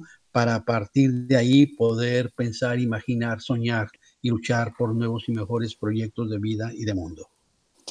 Doctor José Manuel Valenzuela, bueno, es sumamente complejo y articulado el panorama que, nos comparte. Hablamos de salud, hablamos de educación, de trabajo, de la violencia que ha impactado a este grupo de la población, incluso de criminalización sobre la juventud o las juventudes eh, de espacios de desarrollo humano y todo esto eh, en torno también a esta, eh, a esta reforma que se aprobó en, en, Cámara de Diputados. Preguntarle de qué hablamos cuando hablamos de los derechos de las juventudes y qué tendría que de qué tendría que acercarse o acompañarse esta reforma para tener precisamente esta integralidad en el desarrollo de las y los jóvenes mexicanos para que sea una, una realidad, para que sea algo efectivo y que impacte positivamente en esta población? Bueno, yo pondría algunos temas, eh, sin, con la modestia de decir, no sé si sean los más importantes, pero son los que a mí me, me parece que sería este, necesario avanzar. Uno de ellos es obviamente la propia eh, perspectiva sobre, sobre la, la, juventud o sobre las juventudes, eh, más allá de la condición transitiva. Número dos, hacer más explícita las diferencias de género en la construcción de sentido y significado de, la, de las juventudes y de lo juvenil.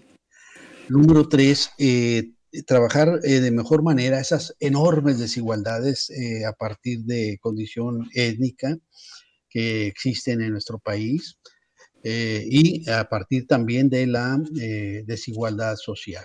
Podemos encontrar hasta 9 o hasta 15 años de diferencia en la, en la esperanza de vida al nacer eh, de las personas con mayores ingresos en este país y las personas más pobres. entre las personas más ricas de los ámbitos urbanos, digamos, y las mujeres indígenas en el área de Chiapas o en las zonas más empobrecidas del país. Todo eso debe de ser un temas que nos deben de preocupar eh, enormemente. Y dentro de eso, efectivamente, por un lado tenemos que trabajar algunos aspectos que eh, no aparecen eh, discutidos en, esta, en esta ley y que tiene que ver, por ejemplo, con la discusión del marco prohibicionista en relación con el tema de las drogas, que se convierte en un asunto central en eh, lo que ha sido la proliferación de esta muerte eh, y este juvenicidio que vivimos eh, a lo largo de los gobiernos anteriores y que es importantísimo transformar, porque a partir de ahí lo que, lo que ha generado es obviamente ¿no? una disminución del consumo, que nunca fue el problema. cuando esto empezó, la supuesta guerra contra el crimen organizado, menos del 7% de la población mexicana alguna vez en su vida había probado, probado algún tipo de droga, no adictos, no usuarios. Y de repente estuvimos así atrapados en un verdadero baño de sangre. Entonces, ese es otro tema que tenemos que, que discutir, muy vinculado a los escenarios de violencia. Entonces, creo que la otra, la otra situación es trabajar de manera adecuada lo que serían las articulaciones en la conformación de una estrategia común entre el gobierno federal, los estados y los municipios. Seguimos viendo todavía eh, que muchas veces eh, en algunos estados no se, no se pone el, acento en lo que debería de ser eh, una, una, estrategia vinculada, combinada que avance en un mismo sentido, sino todavía debería, existen obviamente los pesos de las diferencias políticas en lo que debería ser una estrategia común, colectiva, para avanzar frente a un sector que efectivamente ha sido sumamente golpeado por los elementos que yo les planteaba desde hace, desde hace un momento. Entonces, todo esto, al final de cuentas, eh, nos lleva a ampliar la escucha hacia los jóvenes y colocar de manera muy clara junto a esta dimensión necropolítica de lo que hablamos de, de la supuesta guerra contra el crimen organizado, colocar los grandes temas de la biopolítica de estas estrategias de política pública que afectan principalmente al cuerpo de las y los jóvenes. Y obviamente ahí están articulados una serie de temas que aquí no se discuten, que tiene que ver, por ejemplo, con el derecho a las mujeres a decidir sobre su propio cuerpo, que tiene que ver con, lo, con ese desafío de las y los jóvenes frente a la, bio, a la bioestética este, cuerpos normalizados desde una perspectiva única, frente a las lógicas del poder bioobstétrico que también han venido afectando muy claramente a las y los jóvenes, frente a lo que tiene que ver con lo que este, esta biopolítica en relación con lo que puede o no puede introducir en su cuerpo un joven en relación con el tema este, de, las, de, las, de las drogas, por ejemplo. Eh, en fin, eh, lo que tiene que ver con estrategias biopolíticas de Estado fundamentalmente encaminadas al control de la sexualidad juvenil, por ejemplo. Entonces, hay una serie de temas de biopolítica, de, estrategias de, de, Estado organizadas para el control del cuerpo de las y los jóvenes, desde los cuales ellos han generado algo que yo he llamado bioresistencias, como el cuerpo también se convierte en un dispositivo de la resistencia social. Bueno, todos esos temas son centrales para pensar en la conformación de un proyecto realmente incluyente, realmente integral, desde el cual este conjunto de expectativas de construcción, de desarrollo, de, vidas, de vidas vivibles desde las lógicas de las y los jóvenes, pues debe también quedar integrado dentro de una perspectiva donde por lo menos creo yo reconocer el, gran avance en hacer visible lo que está ocurriendo con estos mundos juveniles, pero creo yo que esto lo, lo, podría señalar como temas que deben incorporarse en una agenda de discusión para ir avanzando en lo que sería realmente eh, un, conjunto mucho más integrado de eh, derechos eh, a una vida digna para las y los jóvenes. Esto que explica Diego es, es, extraordinaria su manera de, establecer matices y, de diluir fronteras entre aspectos que son muy complejos de distinguir en las ciencias sociales. Fíjese, doctor, que yo consultaba un material, un trabajo que presentó Ariel Corpus de la UNAM, eh, justamente sobre el tema de los jóvenes y la religión. Fíjese que de una manera, de alguna manera, pues lo que tiene uno como periodista, pues es fundamentalmente la fenomenología y algunos datos que cotejan lo que uno ve con lo que uno conoce. Eh, grupos de mujeres que de distintas edades circulan en las grandes ciudades, siempre juntas, grupos de mujeres jóvenes que se hacen cargo de niños o, de jovencitos más pequeños, mujeres mayores. Eso casi no lo ve uno en el terreno de los hombres. Los hombres son grupos como homogéneos, como que parece que vienen de trabajar o vienen del deportivo o vienen de alguna parte, pero en las mujeres es muy evidente varias generaciones de mujeres juntas circulando en la calle, cuidándose unas a otras y por decirlo en términos muy coloquiales, jalando, jalando juntas. Esta parte de la, de la, la parte de las religiones, ¿cómo la, ¿cómo la observa usted? Las religiones han sido un freno para las mujeres. Los derechos que las mujeres defienden hoy contrastan con los frenos que colocan las religiones. La, este, un, aspecto que se tiende a abandonar si uno revisa las encuestas, eh, la, encuesta nacional sobre creencias y prácticas religiosas en México. ¿Cómo ve usted esa parte? ¿En, qué creen? ¿Cómo conducir eh, la, religiosidad, la, confianza, la fe? ¿Cómo se combinan estos elementos desde el punto de vista de, pues, de un sociólogo que observa distintos matices como ahora usted lo, lo propone, doctor? Tiene razón. Lo primero, la, primera parte de, tu comentario, eh, mira, es, eh, sí, efectivamente lo que tenemos son dos pistas que avanzan a velocidades distintas, diferentes entre hombres y mujeres. Y esto no solo lo que tiene que ver con las primeras etapas, primaria, secundaria, aunque hoy vemos cómo se ha avanzado mucho hasta el campo de la, de la secundaria y preparatoria en la participación de las mujeres, pero incluso los datos del propio CONACID muestran carreras diferenciadas de hombres y mujeres. Y gran parte, por ejemplo, lo que se ha avanzado en las encuestas nacionales de la juventud 2000-2005 lo que nos indicaban que es que en el caso de la deserción este, de parte de las mujeres, generalmente tiene que ver con esos compromisos de atender a los enfermos de la casa, de hacerse responsables de los hermanos, etcétera, etcétera. Una serie de compromisos que efectivamente los anclan más al campo del hogar. Y ya vinculado con el tema de las religiosidades y la mística eh, yo, yo, lo que veo es que eh, efectivamente tenemos todavía un país digamos que no se, ha no se ha desencantado en el sentido que planteaba Max Weber, donde aparentemente el desarrollo eh, de la y la, la, digamos, la narrativa de la modernidad llevaba a la, a la, secularización. Esto no solo no ha ocurrido, sino que lo que tenemos es una eh, forma de religiosidad eh, popular en términos amplios, en la cual que, que, es luminosa, donde siguen prevaleciendo eh, lógicas sincréticas de distintos registros religiosos, y no solo, no solo los sectores más populares, eh, uno se sorprendería en la cantidad de personas del campo, no sé, universitario, académico, que no solo profesan una, una religión, digamos, eh, de las eh, institucionalizadas, sino que también eh, eh, se van y se pueden hacer una limpia, traen su pulserita de la suerte, leen el horóscopo, va bueno, la lectura de, del tarot, por supuesto, eventualmente alguna, una serie de apoyos supranaturales que forman parte de las lógicas de construcción del sentido de la vida. ¿No? El sentido común, la, forma a través de la cual la gente carga de sentido y de significado a sus vidas, está fuertemente articulado por estas perspectivas religiosas donde el catolicismo sigue dialogando de manera muy amplia con las otras formas de religiosidad popular. Yo estoy terminando ahorita un, libro sobre, sobre estas místicas populares que implica la Santa Muerte, la, eh, este Malverde, Jesús Malverde, este niño Fidencio, y Juan Soldado. Y bueno, eh, frente a esta destrucción de capillas, porque son eventos eh, paganos, diabólicos, lo que vamos a encontrar es que la gran mayoría de esas personas son católicos.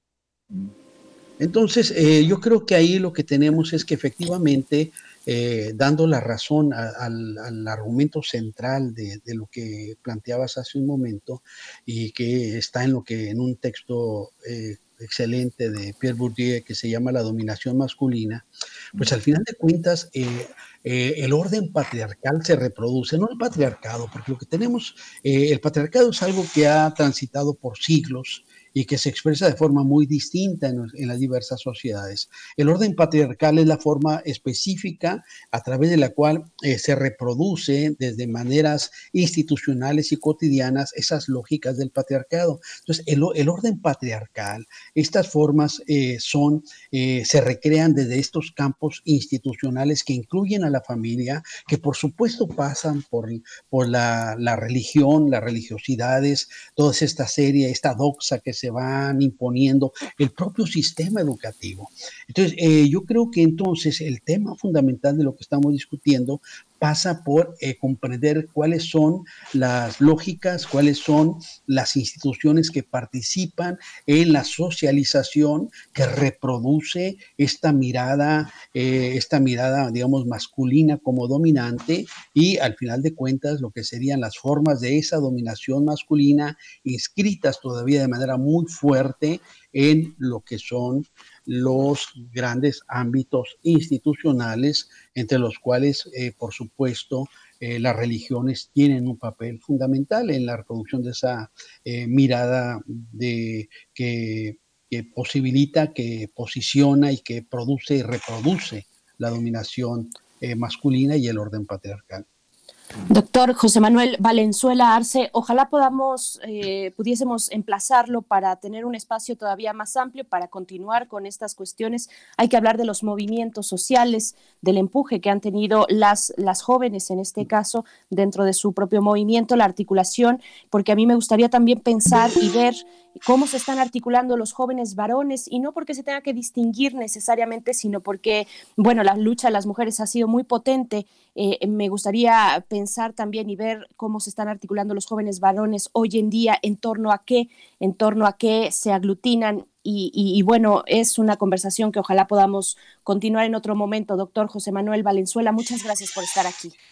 Muchas gracias, Berenice Miguel Ángel. Efectivamente, yo he querido, sostengo que las mujeres y los jóvenes han sido los grandes protagonistas del cambio cultural desde la segunda mitad del siglo XX hasta la actualidad. Muchas gracias. órdenes, ¿eh? Muchísimas gracias, doctor. Muchas gracias. Hasta pronto. Hasta luego, tengan buen día. Igualmente, bueno, qué conversación. Vamos con nuestra nota internacional, pero antes música, precisamente desde Chile. Vamos a hablar en unos momentos más de las protestas en ese país. Eh, esto a cargo de Patio Solar, una agrupación chilena de jóvenes eh, que se acercan a los ritmos del hip hop y también algo de folclore chileno. Viajar en metro es la canción.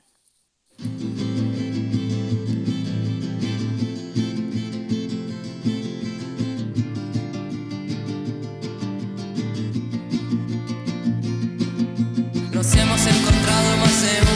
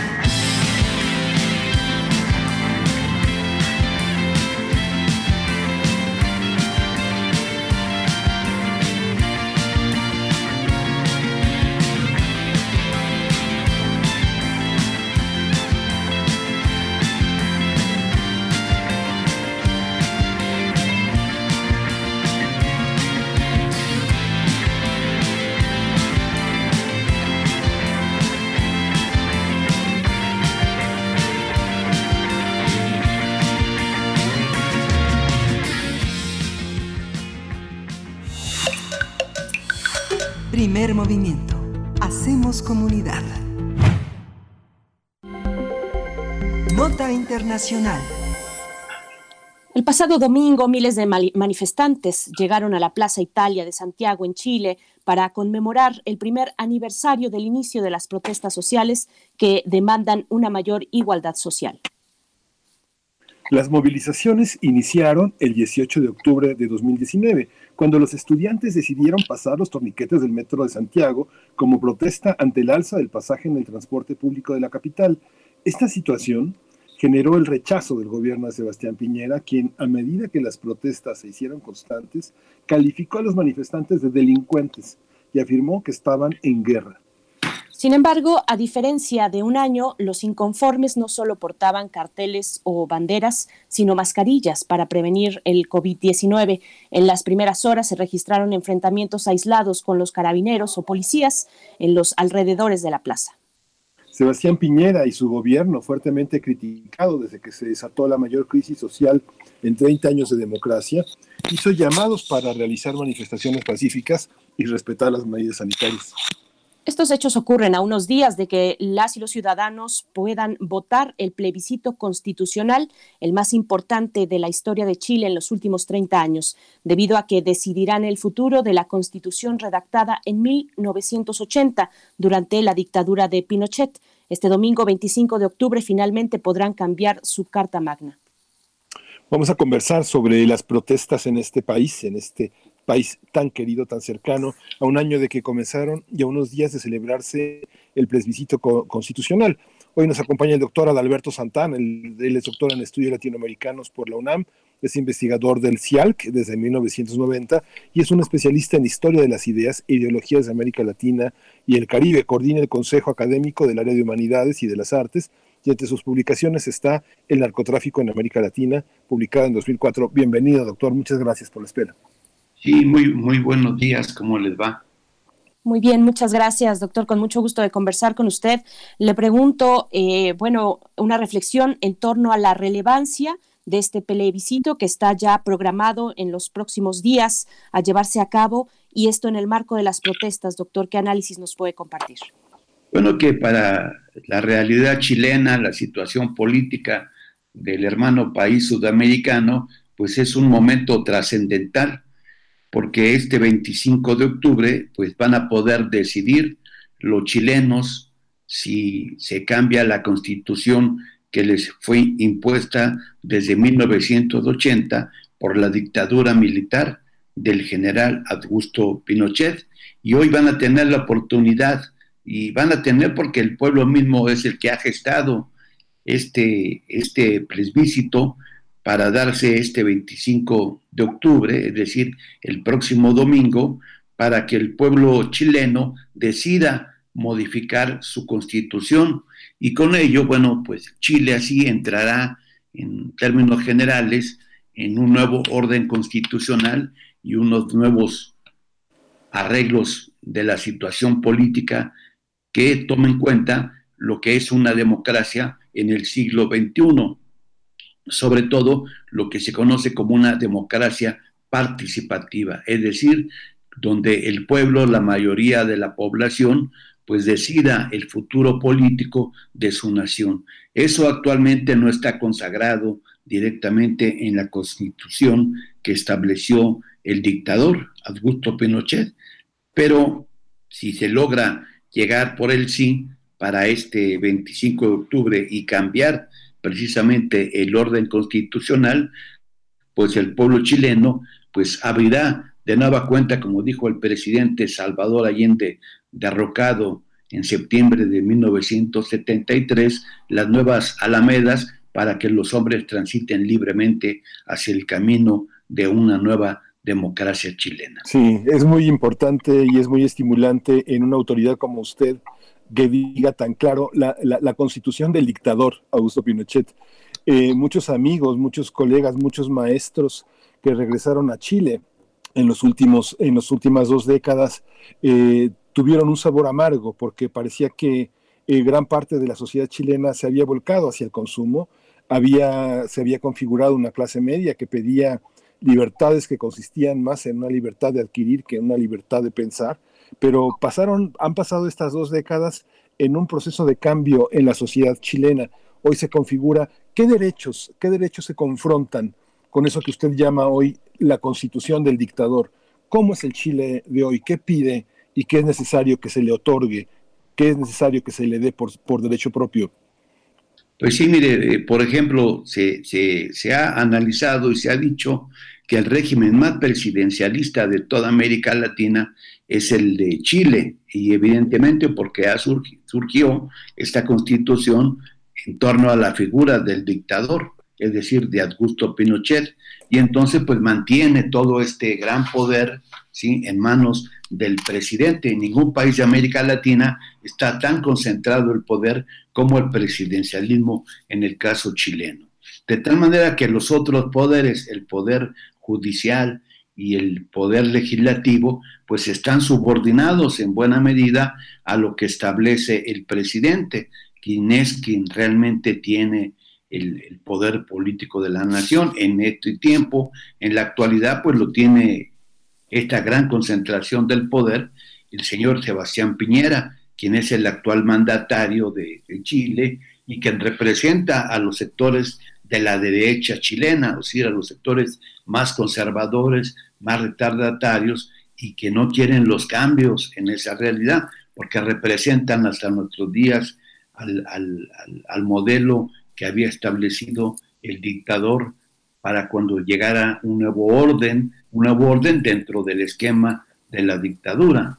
Uh -huh. También pensemos que en, en, ese sentido, Chile es el primer país de América Latina que se va a inscribir en lo que hoy se conoce como el modelo neoliberal, es decir, para hablarlo claramente, el capitalismo salvaje, el capitalismo a ultranza, que es lo que ha empezado en, Chile y donde el individualismo es lo que prevalece sobre el interés general de la sociedad, sobre el interés general de la población. Y ese individualismo se ha manifestado a través de una serie de políticas de ese, de ese corte y que ese modelo que se aplicó por interés del, imperio norteamericano, o sea, de la Casa Blanca, es quien respaldaba a Pinochet, quien instrumentó el golpe de Estado en Chile, pues fue implementando todo un modelo de desarrollo basado precisamente en ese capitalismo salvaje. Muchos países de América Latina, sobre todo más que países,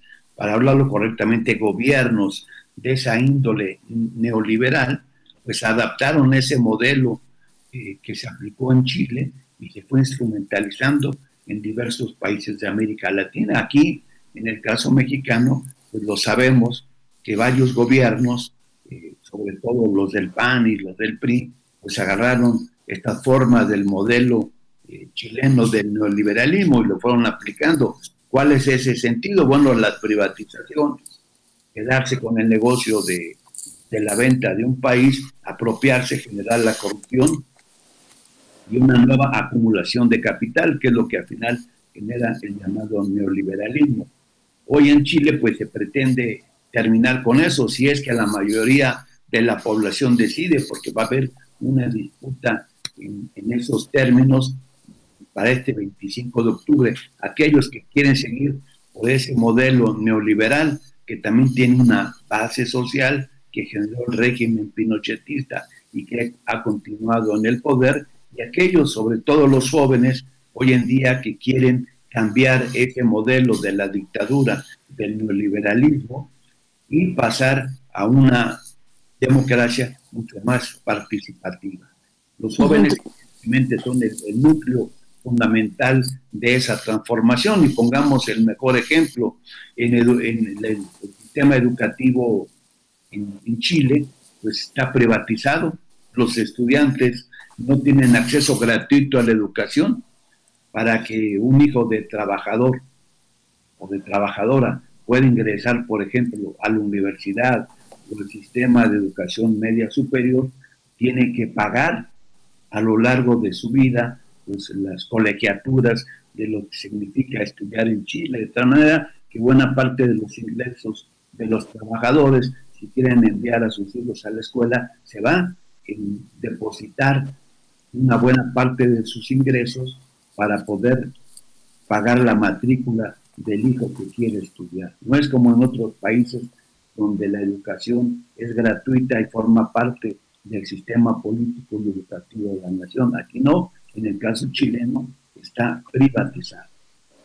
Doctor Adalberto Santana, bueno, hay que recordar aquí, como usted eh, bien lo expone, la movilización estudiantil que se dio en 2011, que fue, eh, bueno, un movimiento muy, muy importante para el caso latinoamericano y del propio país chileno. Y yo le pregunto, bueno, ¿cómo relacionar lo que está ocurriendo hoy en términos de protesta social quiénes son los que están allá afuera, hay una transformación de la sociedad chilena en ese sentido o tal vez un vínculo con aquello que se canceló en el golpe militar, en el golpe de Estado militar, la cancelación de la posibilidad de tener un gobierno de izquierda, de izquierda latinoamericana, como se gestaba en el continente en los años 70. Pues sí, en efecto, dijéramos que ha habido, ha habido después de la dictadura, hubo gobiernos de la democracia cristiana o del Partido Socialista chileno.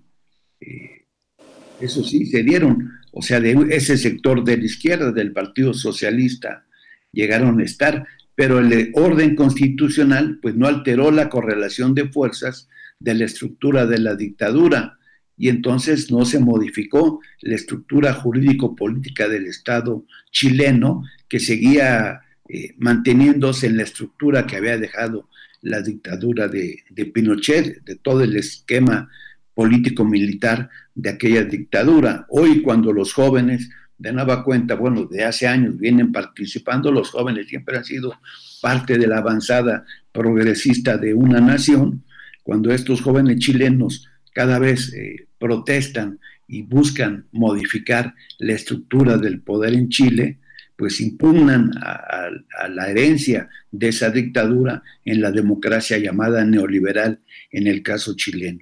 Y hoy en día, por ejemplo, pues estas movilizaciones que se han dado y que han tenido uno como uno de sus ejes centrales la modificación de la estructura educativa en Chile, donde la educación, decíamos, tiene un alto costo para la mayoría de los jóvenes, pues ellos representan un segmento que quieren cambiar ese orden constitucional y donde la educación exactamente sea participativa, es decir, que sea gratuita para todo ciudadano chileno, cosa que ocurre en la mayoría, no en todo, pero en la mayoría de los países latinoamericanos, donde el Estado pues es el principal responsable de sufragar los gastos de la educación, de las universidades públicas, de las, de las escuelas de enseñanza media superior y la escuela privada. En el caso de Chile, incluso las escuelas públicas tienen que pagar las cotas porque está en el régimen de privatización en el régimen neoliberal, donde todo se tiene que pagar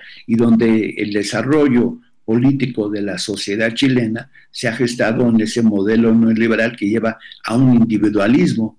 Y lo que hoy proponen los jóvenes, bueno, es socializar, en el primer sentido, la educación, pero también otros rubros de la sociedad chilena, ¿sí? Para que tengan acceso. Ahora también hay partidos, hay organizaciones políticas que han ido emergiendo a lo largo de estos años o se han mantenido desde la época de, la implantación de la dictadura. Por ejemplo, el mismo Partido Socialista chileno, el Partido Comunista de Chile, de los pocos que existen en América Latina, que ha mantenido su tradición de lucha y resistencia a la dictadura, y nuevos segmentos, evidentemente, políticos que han aparecido en ese escenario. Pero como fuerza social, pues el movimiento estudiantil de todo Chile que ha movilizado a los estudiantes de secundaria, del bachillerato y de la educación superior, que ha sido, dijéramos, en buena medida, pues el alma de toda esta crítica a la dictadura y al esquema que todavía prevalece en nuestros días. Sí, doctor. Y donde se da este esquema, ¿no? Sí, doctor, le agradecemos muchísimo su claridad, su compromiso esto no, no termina ahora, continúa después del plebiscito. Vamos a seguir conversando sobre estos aspectos que usted ha tocado de la sociedad chilena, de esto que nos, que, nos hermana tanto, es un espejo en el que nos hemos eh, mirado muchos, muchos años, muchas décadas. Mencionó a Salvador Allende, pues sigue, sigue parte de ese espíritu de Chile en nuestras aulas, en nuestra sociedad. Muchas gracias por esta mañana tan intensa, doctor Alberto, Adalberto Santana, doctor en estudios latinoamericanos por la UNAM. Gracias. Y muchas gracias Miguel Ángel y Berenice por esta invitación. Gracias, doctor. Nos despedimos de la radio Nicolaita. Nos vamos a la siguiente hora, que ya empezó. Quédese aquí, quédese en primer movimiento. Síguenos en redes sociales. Encuéntranos en Facebook como Primer Movimiento y en Twitter como arroba PMovimiento. Hagamos comunidad.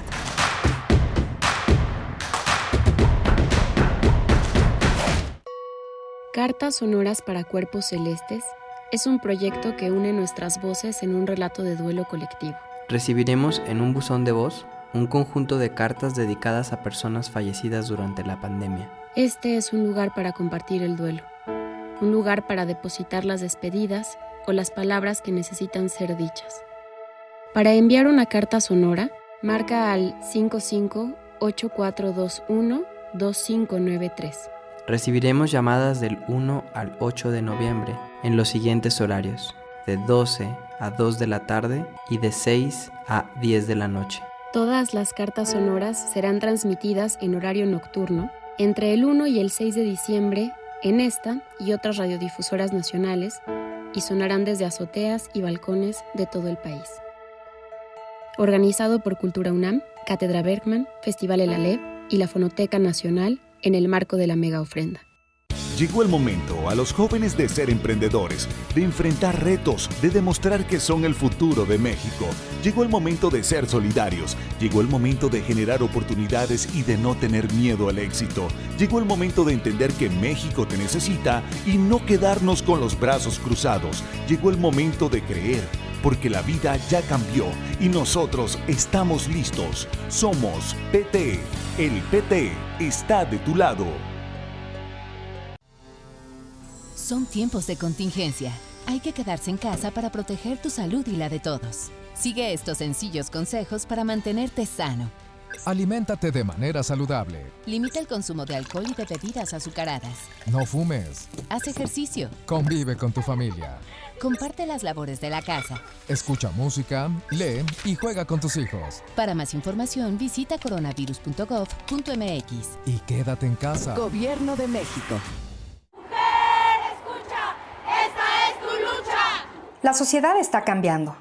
Cada vez son más las manos que se suman para derribar la desigualdad de género. No te pierdas la sexta temporada de Escuchar y Escucharnos, una producción de Radio UNAM y el Centro de Investigaciones y Estudios de Género, todos los miércoles a las 10 de la mañana por el 96.1 de FM. Sigamos construyendo igualdad. Radio UNAM, experiencia sonora. Calme Cali, Mimagoshko, Makta Shuruk, Tetzaduk, FM, Yatpushebo Pushkoxpe, Radio UNAM. Calme Cali, quinta temporada. Todos los jueves a las 10 horas por el 96.1 de FM. Retransmisión, domingos 15.30 horas. Radio UNAM, experiencia sonora.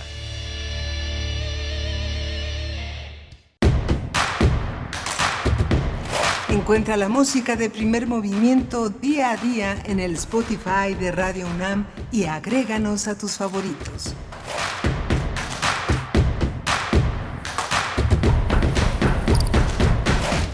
Pues así, a la brevedad, regresamos a primer movimiento para dar inicio a la tercera hora de esta emisión, una emisión de jueves 22 de octubre de 2020. Se nos empieza a acabar el mes y también el año. Son las nueve con cinco minutos de la mañana y estamos aquí en cabina, no en cabina, estamos convocados eh, a través de la radio, pero con sana distancia. En cabina sí se encuentra Uriel Gámez en la producción ejecutiva y Arturo González en los controles técnicos. Miguel Ángel Quemán con sana distancia. Hola, Miguel Ángel. Hola, Berenice Camacho, buenas, eh, buenos días, buenos días a todos en esta tercera hora de primer movimiento. Hemos tenido una mañana muy, muy, muy intensa, muy interesante con el tema de los jóvenes que puso sobre la mesa de una manera eh, muy, muy, muy importante. Eh, justamente el, el, doctor José Manuel Valenzuela Arce, quien es doctor en ciencias sociales especializado en sociología por el Colegio de México y el Colegio de la Frontera Norte. Muy, muy interesante, Berenice, también el tema que tocó el doctor Adalberto Santana sobre el plebiscito o plebiscito en Chile eh, el próximo 25 de octubre, que pues ya está a unos, a unos pasos de realizarse y que será muy importante porque será la oportunidad de echar abajo una forma de presidencialismo que justamente el doctor eh, señalaba a Alberto Santana que venía de una figura dictatorial que había impuesto para el futuro de Chile eh, Augusto Pinochet, ese dictador que sacó de la, de la democracia a Chile durante muchos años y lo sumió en una enorme oscuridad, que bueno, uno de los lugares donde se iluminó Chile fue desde México, afortunadamente. Así es, un repaso eh, que nos compartió el doctor Adalberto Santana, de, eh, doctor en estudios latinoamericanos, con el enfoque muy bien ubicado en los movimientos estudiantiles que no han cesado que han tenido capítulos muy interesantes, no solo para Chile, sino para la región latinoamericana. Y pues bueno, agradecemos a todos sus comentarios. Vamos a reanudar, por supuesto, esta conversación para una vez haya llegado el momento del plebiscito que es para el, está programado para el próximo 25 de octubre, el domingo, pues estaremos dando seguimiento precisamente a esta cuestión por aquí en redes sociales, pues varias preguntas. ¿Qué cambios se harían respecto a la Constitución con este plebiscito? Nos pregunta Oscar en Twitter. ¿Habrá cambios en materia de educación? Creen eh, que las alas políticas gobernantes apoyen los cambios que se harían en la Constitución y cuál es la base social que está en contra de esos cambios que apoyaron a Pinochet. Son cuestiones que se quedan en el tintero para una próxima ocasión con el doctor Adalberto Santana, muy próxima, dado que el plebiscito, mm, de nuevo, pues es para el próximo domingo, Miguel Ángel. Sí, justamente y bueno, tenemos un, programa que continúa, tenemos la poesía necesaria en unos momentos, tenemos la participación de nuestros radioescuchas en redes y también el anuncio que hace unos momentos eh, salió de la universidad en el que las actividades eh, continuarán, eh, las reuniones, las visitas de profesores invitados, todo este, este intercambio de profesores e investigadores en estancias en el extranjero. Las reuniones, eh, la suspensión de reuniones continuará hasta el 4 de enero del próximo año. Así que habrá que mantener la sana distancia hasta el periodo vacacional que inicia en la tercera semana de diciembre, Por supuesto, medidas que se toman eh, ante las evidencias y ya los anuncios formales por parte de la autoridad sanitaria eh, esto de ante el alza pues de la curva de contagios en nuestro país en algunos en varios estados de la República esto que se junta además con el periodo de influenza y que genera un ambiente de nuevo pues de cuidado de cuidado de eh, sí de mucha incertidumbre frente a lo que pueda ocurrir en los siguientes, siguientes meses de cara al cierre de año, por, por, parte de las festividades, por ejemplo, que, que, ya tocan para este cierre, está la cancelación del Día de Muertos. Se cancela el Día de Muertos de manera pública en plazas públicas, se cancelan estas festividades, estas celebraciones tan importantes para la cultura mexicana.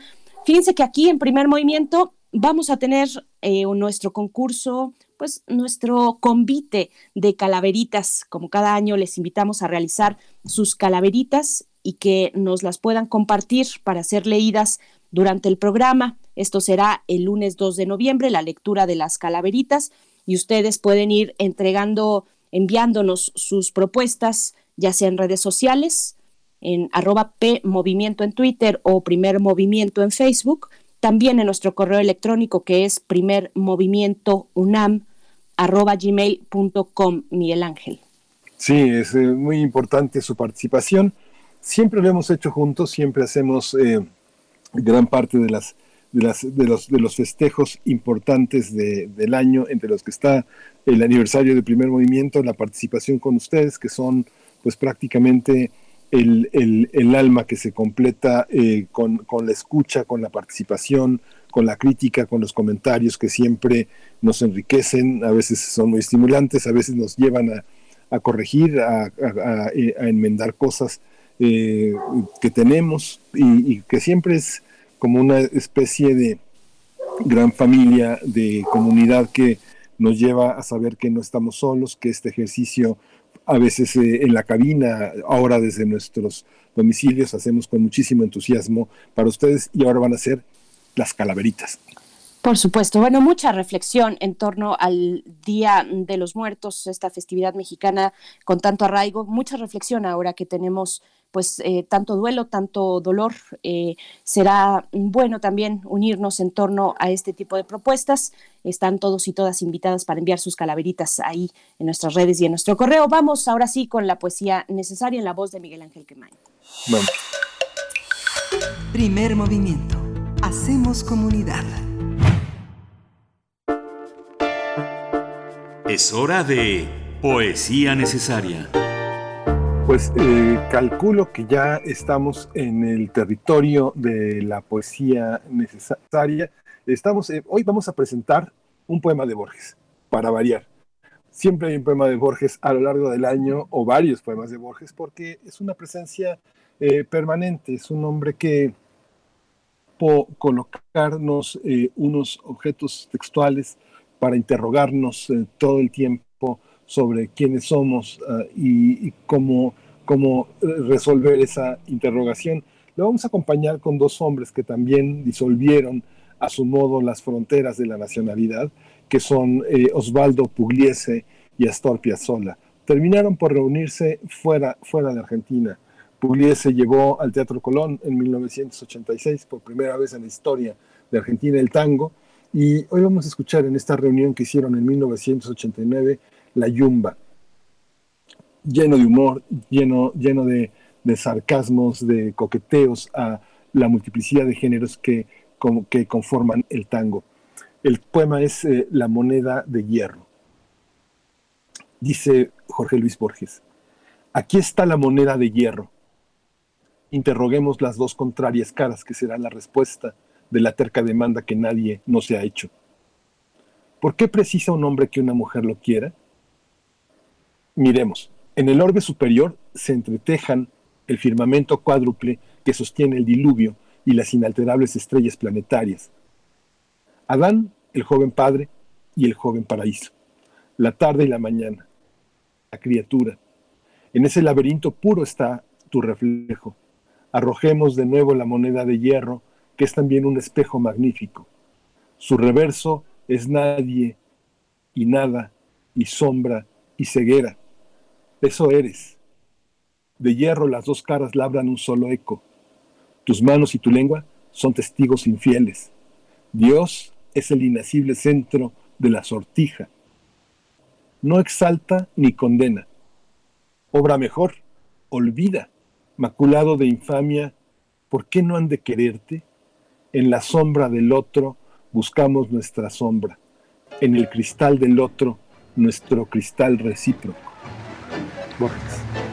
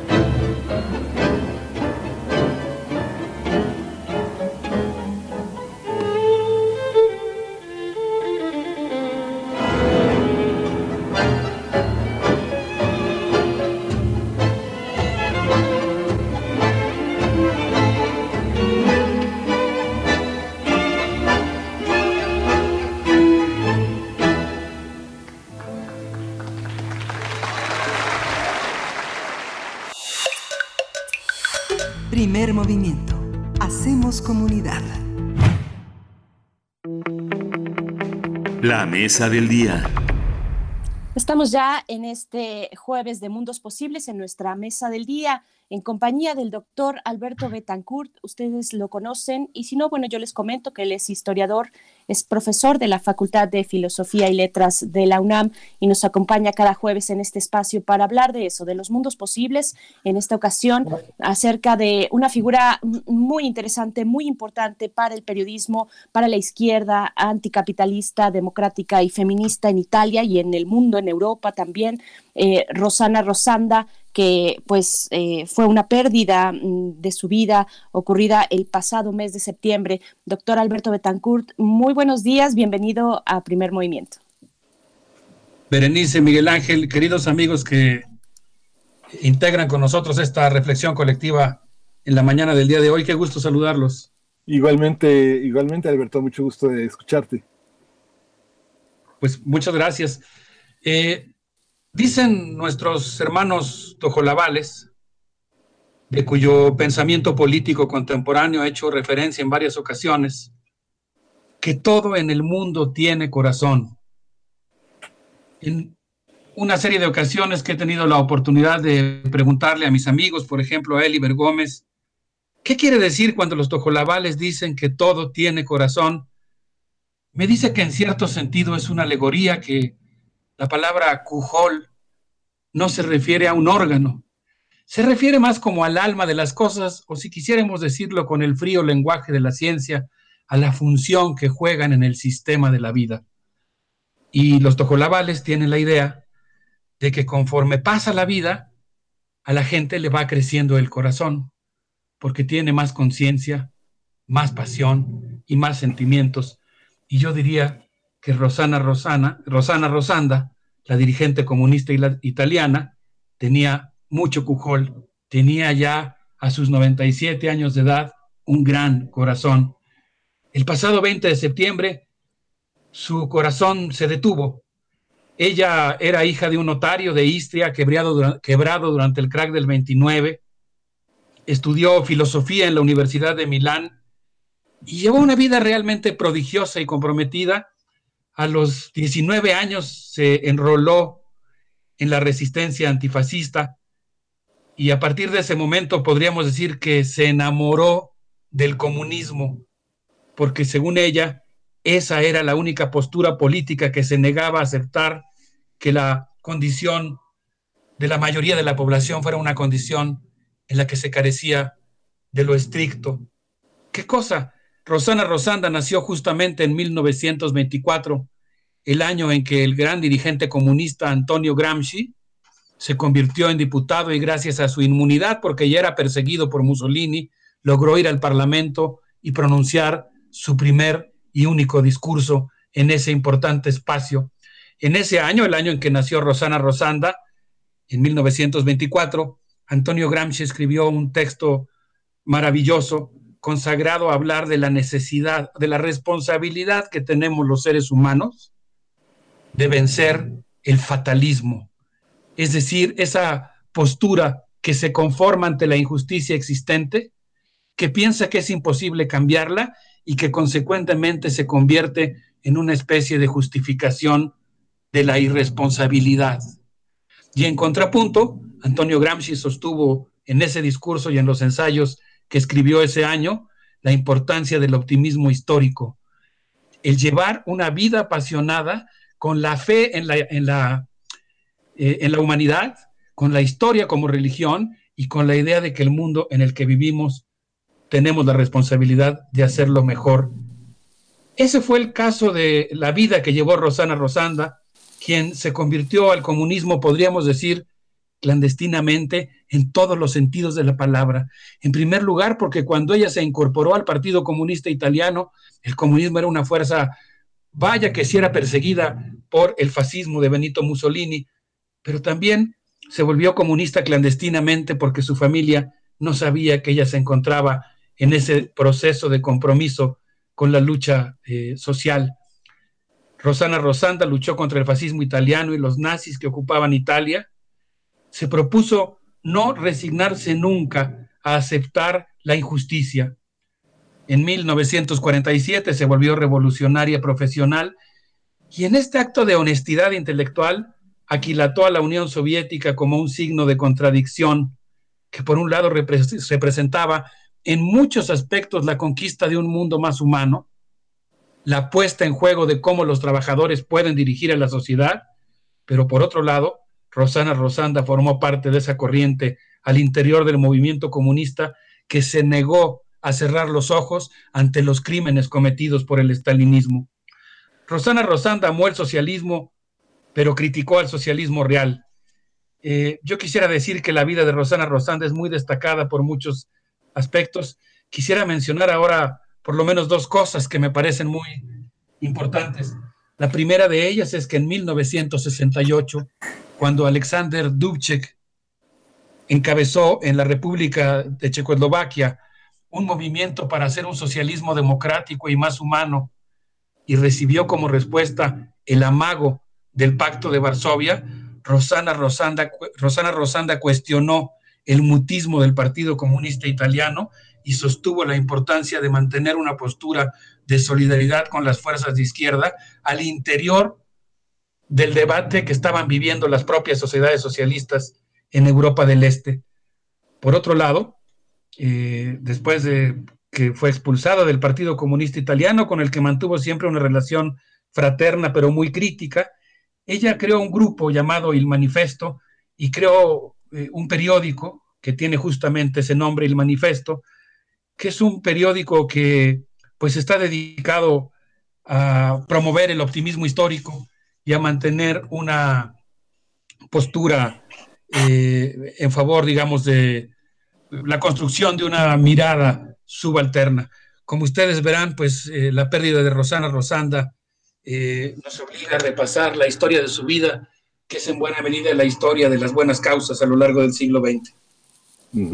Por supuesto, por supuesto, y bueno, muy interesante el modelo que plantea el manifesto, que es eh, finalmente este diario que, que funda Rosana Rosanda eh, en 1969, desde 1969 vigente, y que pertenece a una cooperativa de periodistas donde todos los trabajadores son socios y además todos, incluidas las personas eh, que se dedican a cuestiones técnicas, vaya, todos los empleados, por decirlo de alguna manera, son en realidad socios de esta cooperativa y perciben el mismo salario. Así es que muy interesante el, camino de Rosana Rosanda, no solo desde la política y el Partido Comunista Italiano, sino también para el periodismo, ¿no? Por supuesto, sí, creo que, eh, digamos que Rosana Rosanda, como buena gramsciana, como buena seguidora de Antonio Gramsci, eh, aquilató el valor que tiene la cultura como un espacio de construcción de conciencia, eh, sostuvo una postura de un marxismo no determinista, que entiende que la política y la cultura pueden ser un pivote del cambio estructural real, y en ese sentido, pues su, papel como periodista, como muy bien señalas, pues eh, eh, mantuvo una, pues fue muy claro, ¿no? De construcción, la, de construcción de un periodismo crítico, optimista, histórico, vuelvo a insistir, porque me parece que este es un rasgo muy importante, ¿no? El compromiso con una eh, activación de la praxis histórica y de una búsqueda, un otear permanentemente una ontología de las posibilidades de cambio. Quisiera referirme brevemente a algunos episodios del inicio de la militancia de Rosana Rosanda. Voy a citar algunos fragmentos de diferentes textos de ella que publicó la revista New Left Review. Eh, a los 12 años, cuenta la propia Rosana Rosanda en uno de estos extractos, a los 12 años ella contempló a su tío Perino, que escuchaba por Radio Londres las crónicas de la Guerra Civil Española mientras mascullaba contra Franco. Rosana Rosanda vivió la tensión, dice ella, entre distintos mundos, su conciencia, su familia, las luchas de las que se enteraba, y se pregunta, ¿cómo pudimos enterarnos sin saltar que Italia invadía Grecia y los Balcanes? ¿Qué entonces Italia no pensaba? ¿Cómo pudimos creer que el Tercer Reich era el estrépito de una guerra entre civilizaciones que pronto sería vencida por los más aptos? Y continúa la dirigente comunista italiana y feminista. Me daba asco ese encogerse de hombros y no decir nada ante el fascismo. Y entonces Miguel Ángel Berenice, amigos que están con nosotros en esta reflexión colectiva, eh, ella cuenta una historia que a mí realmente me conmovió mucho. Dice que en los pasillos de la Universidad eh, de Milán, ella escuchó decir a sus compañeros que no se fuera a inscribir con el maestro Banfi porque decían que era comunista. Estaba tan preocupada que una noche no pudo dormir y decidió ir a buscarlo directamente a la sala de profesores y preguntarle personalmente si era comunista el profesor Banfi le respondió, mire, lea estos libros, sacó su pluma y un papel, le hizo una lista y le dijo, vuelva cuando les haya leído y entonces podré yo responderle a su pregunta. Cuando vi la lista, dice Rosana Rosanda, me quedé como piedra. Sí era comunista. Fui a la biblioteca municipal y clandestinamente le pregunté al librero si podía eh, eh, darme algunos de esos libros, entre los cuales se encontraban El Capital y la lucha de clases en Francia. El librero me susurró al oído, mire, en un escritorio que está allá en la esquina, debajo del cajón, escondidos eh, eh, en la parte inferior de una tabla, están los libros que usted busca. Léalos y cuando los desocupe los vuelve a poner en ese lugar. Y aquí viene la parte muy conmovedora de lo que cuenta eh, Rosana Rosanda, Dice, después de esa primera sesión con los libros que me había recomendado eh, Banfi, entre otros La lucha de clases en Francia, regresé a mi casa y en el tranvía me di cuenta por primera vez que había tres albañiles exhaustos, dormidos, con las uñas negras. No los había visto nunca antes. La lectura había cambiado para siempre mi manera de ver el mundo.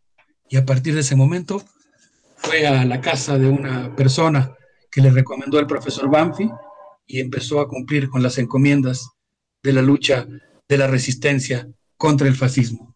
¿Qué les parece, Miguel Ángel y Berenice? Híjole, pues es que eh, Rosana, Rosanda, pues forma parte de una manera de entender la vida intelectual eh, de una manera muy participativa, donde la política es justamente una tarea del pensamiento, no una tarea de la descalificación, sino eh, el, debate serio, el, debate riguroso, como, como, lo han entendido figuras muy importantes en nuestra universidad, como el doctor Pablo González Casanova, como eh, Adolfo Sánchez Vázquez, eh, hombres que son de alguna manera contemporáneos a todo este debate italiano. Rosana Rosanda estuvo en México en los años 70 y fue el doctor Pablo González Casanova uno de sus interlocutores, uno de sus, uno de sus anfitriones. Después te acordarás eh, este, que estuvo en el 92 en el coloquio de invierno, que fue uno de los sismas que ahora vimos en septiembre eh, señalar al propio presidente de la República como parte de un intelectual hoy muy dividido, este, Alberto, ¿no? Sí, en ese coloquio me acuerdo haber visto por televisión por primera vez a Agnes Heller, eh, esta filósofa de la que también hemos hablado, también participó ahí de la Escuela de Budapest. Me, gusta mucho tu comentario porque yo pienso que efectivamente la universidad en muchas ocasiones se convierte en una gran puerta de entrada a un ascenso en la conciencia personal y a un involucramiento en las responsabilidades del cambio colectivo. No sé qué les parezca si escuchamos un poco de música. Así Sí, es, vamos. sí, por supuesto. ¿Qué vamos a escuchar? Me gustaría recomendar al grupo Perayo escuchar esta versión de Bandera Rosa, de Bandera Roja, y me gustaría dedicar la canción a un gran dirigente comunista mexicano, Samuel Melendres Luébano, y a su querida familia. En este momento se encuentran en un momento difícil y Samuel Melendres pertenece a esa generación de comunistas que pues luchó por un partido comunista realmente mexicano, crítico frente al estalinismo y que pues hizo una reflexión que lo llevó a cuestionar la invasión de las tropas del Pacto de Varsovia a Checoslovaquia y a defender la versión de un socialismo más humano. Va con mucho cariño esta versión de bandera roja. Vamos a escuchar.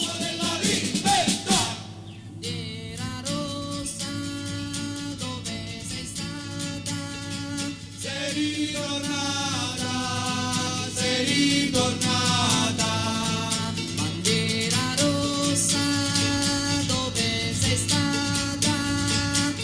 querido nada, a ti,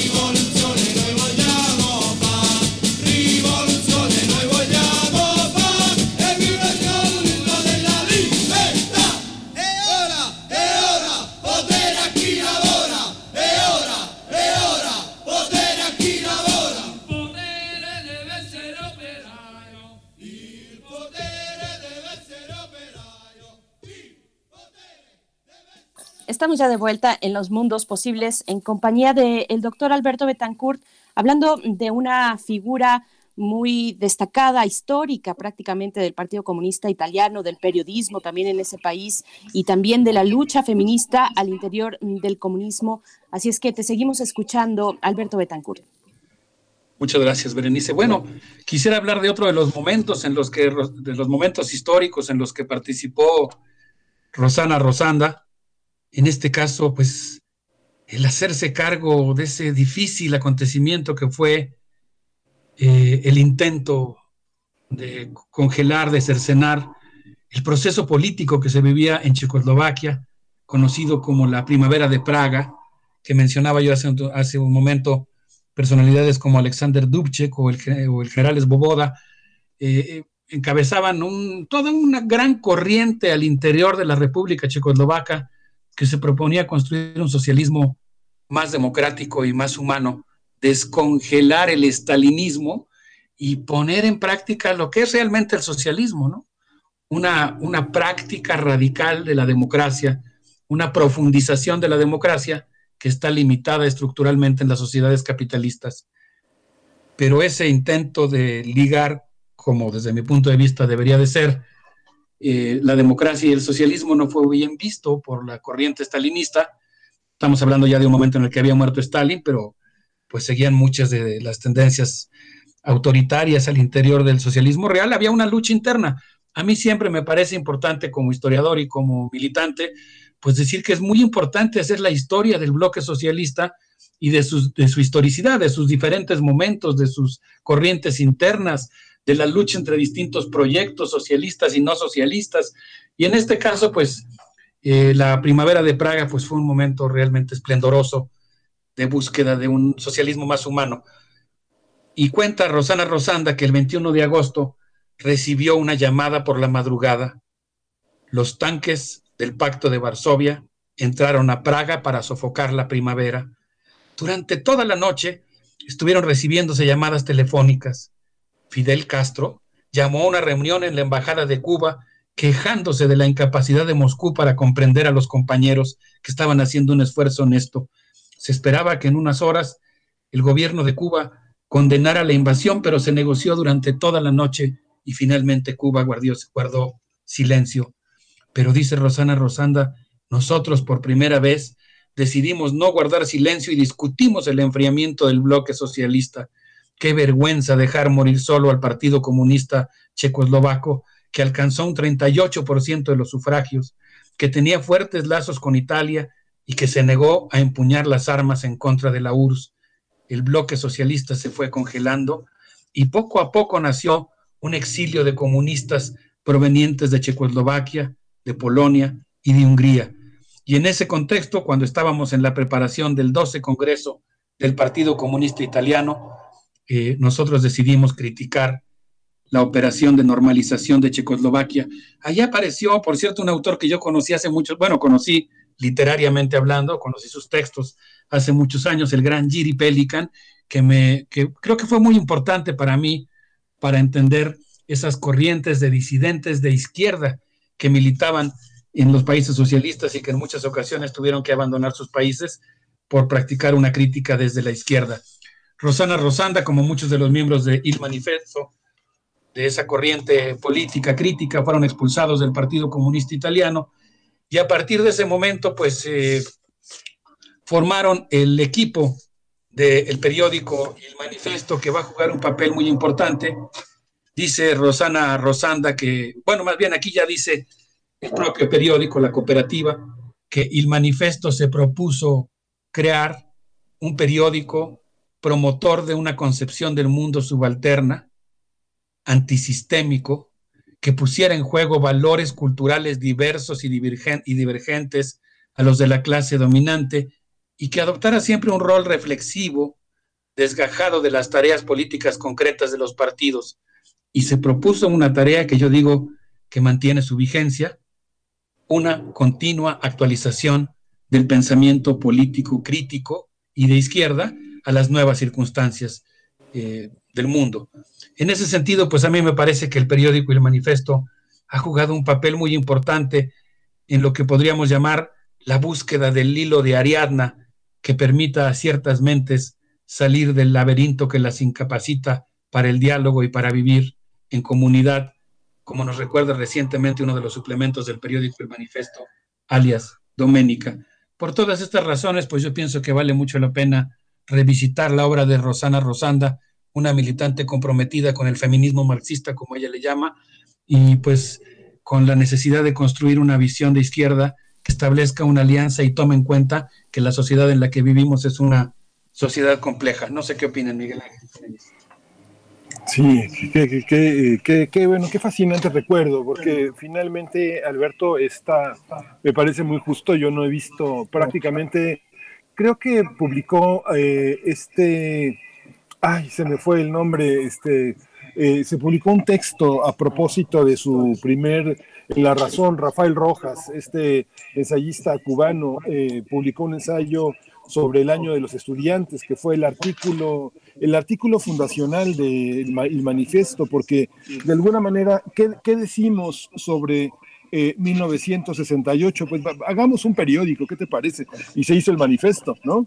Es la respuesta a un, a un hecho tan capital en el mundo que ahora traes a, a, colación y que nos recuerda pues a mucho de la izquierda italiana, pues que no, que no olvidamos que sigue presente, pero que pues sigue presente en un pequeño círculo, desgraciadamente, ¿no?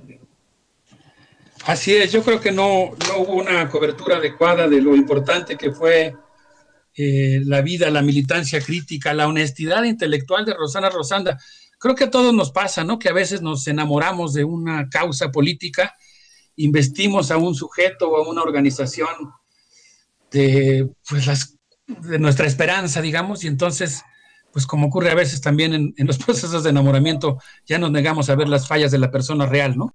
Sí. Y yo creo que en el caso de, de, de, Rosana Rosanda, como en el de Agnes Heller, aunque Agnes Heller tuvo una trayectoria de vida diferente, porque ella, pues eh, al final de su vida dijo que ya no, que abandonaba en buena medida el marxismo, Rosana Rosanda nunca lo abandonó, pero digamos, son dos intelectuales, y en este caso me refiero a Rosana Rosanda, que decidieron no cerrar los ojos ante las, eh, los errores que cometió el propio movimiento comunista y por el contrario, pues asumir la responsabilidad de afrontarlos, cuestionarlos y corregirlos. Y yo creo que esa es la actitud, o una de las muchas actitudes que vale la pena recuperar del optimismo histórico de Rosana Rosanda. No sé sí, qué opinas. Por supuesto. Por supuesto, y bueno, solamente agregar un poquito en lo que ya se ha comentado sobre la dimensión política de la mujer que, que, asumió finalmente también Rosana Rosanda con un gran interés, decía ella, por el movimiento feminista como crítica más radical que se hacía a la forma de la política. Así es que, bueno, esto también de la mano de otras tantas mujeres como Silvia Federici, también italiana, con 20 años de diferencia de edad. Eh, Rosana Rosanda nació en 1924, Silvia Federici, que sigue viva en 1942, pero bueno, una orbe de mujeres dentro del comunismo, dentro de la crítica al capitalismo y eh, también a favor e impulsando el feminismo. ¿no? Uh -huh. sí. sí, pues eh, yo creo que es muy rescatable la aportación que hizo en su larga vida y fecunda vida Rosana Rosanda en esta lucha por un comunismo anticapitalista, democrático y feminista. Y yo creo que ese espíritu permanecerá irradiando su luz y su calidez durante mucho tiempo más. Sí. Pues muchas gracias, querido Alberto Betancourt. Nos vamos a, a, despedir con música. Sí, quisiera proponerles que escuchemos a Vincenzo Ciccarelli con esto que se llama La canzone dei Mestieri. Eh, este artista italiano que participa muy frecuentemente con el grupo Operayo, forma parte de la pléyade de intelectuales y artistas que participan eh, cotidianamente en el Festival de la Unidad, que reúne a las figuras críticas de, la izquierda italiana y que forma parte de la vasta y densa historia de la lucha por la justicia en Italia. Muchas gracias, querido Alberto Betancourt. Nos escuchamos en ocho días contigo aquí en la mesa de los jueves en los mundos posibles. Qué gusto eh, haber estado con ustedes. Un abrazo para todos nuestros amigos que nos escuchan. Gracias, Alberto.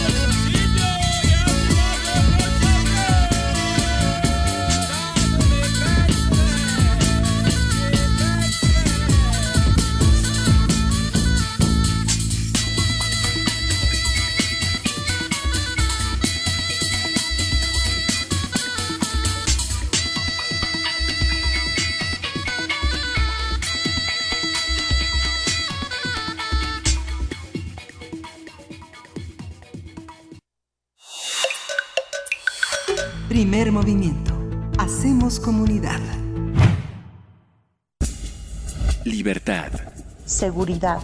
Salud. Identidad. Alimentación. Libre desarrollo de la personalidad. Educación. Pensar nuestros derechos humanos. Damos la bienvenida a una de nuestras colaboradoras en este espacio dedicado a los derechos humanos y se trata de Alicia Vargas Ayala que nos acompaña pues continuamente para presentar temáticas que corresponden a las infancias en México, a las adolescencias también. Ella es directora del CIDES IAP e integrante del Consejo Directivo de la Redim.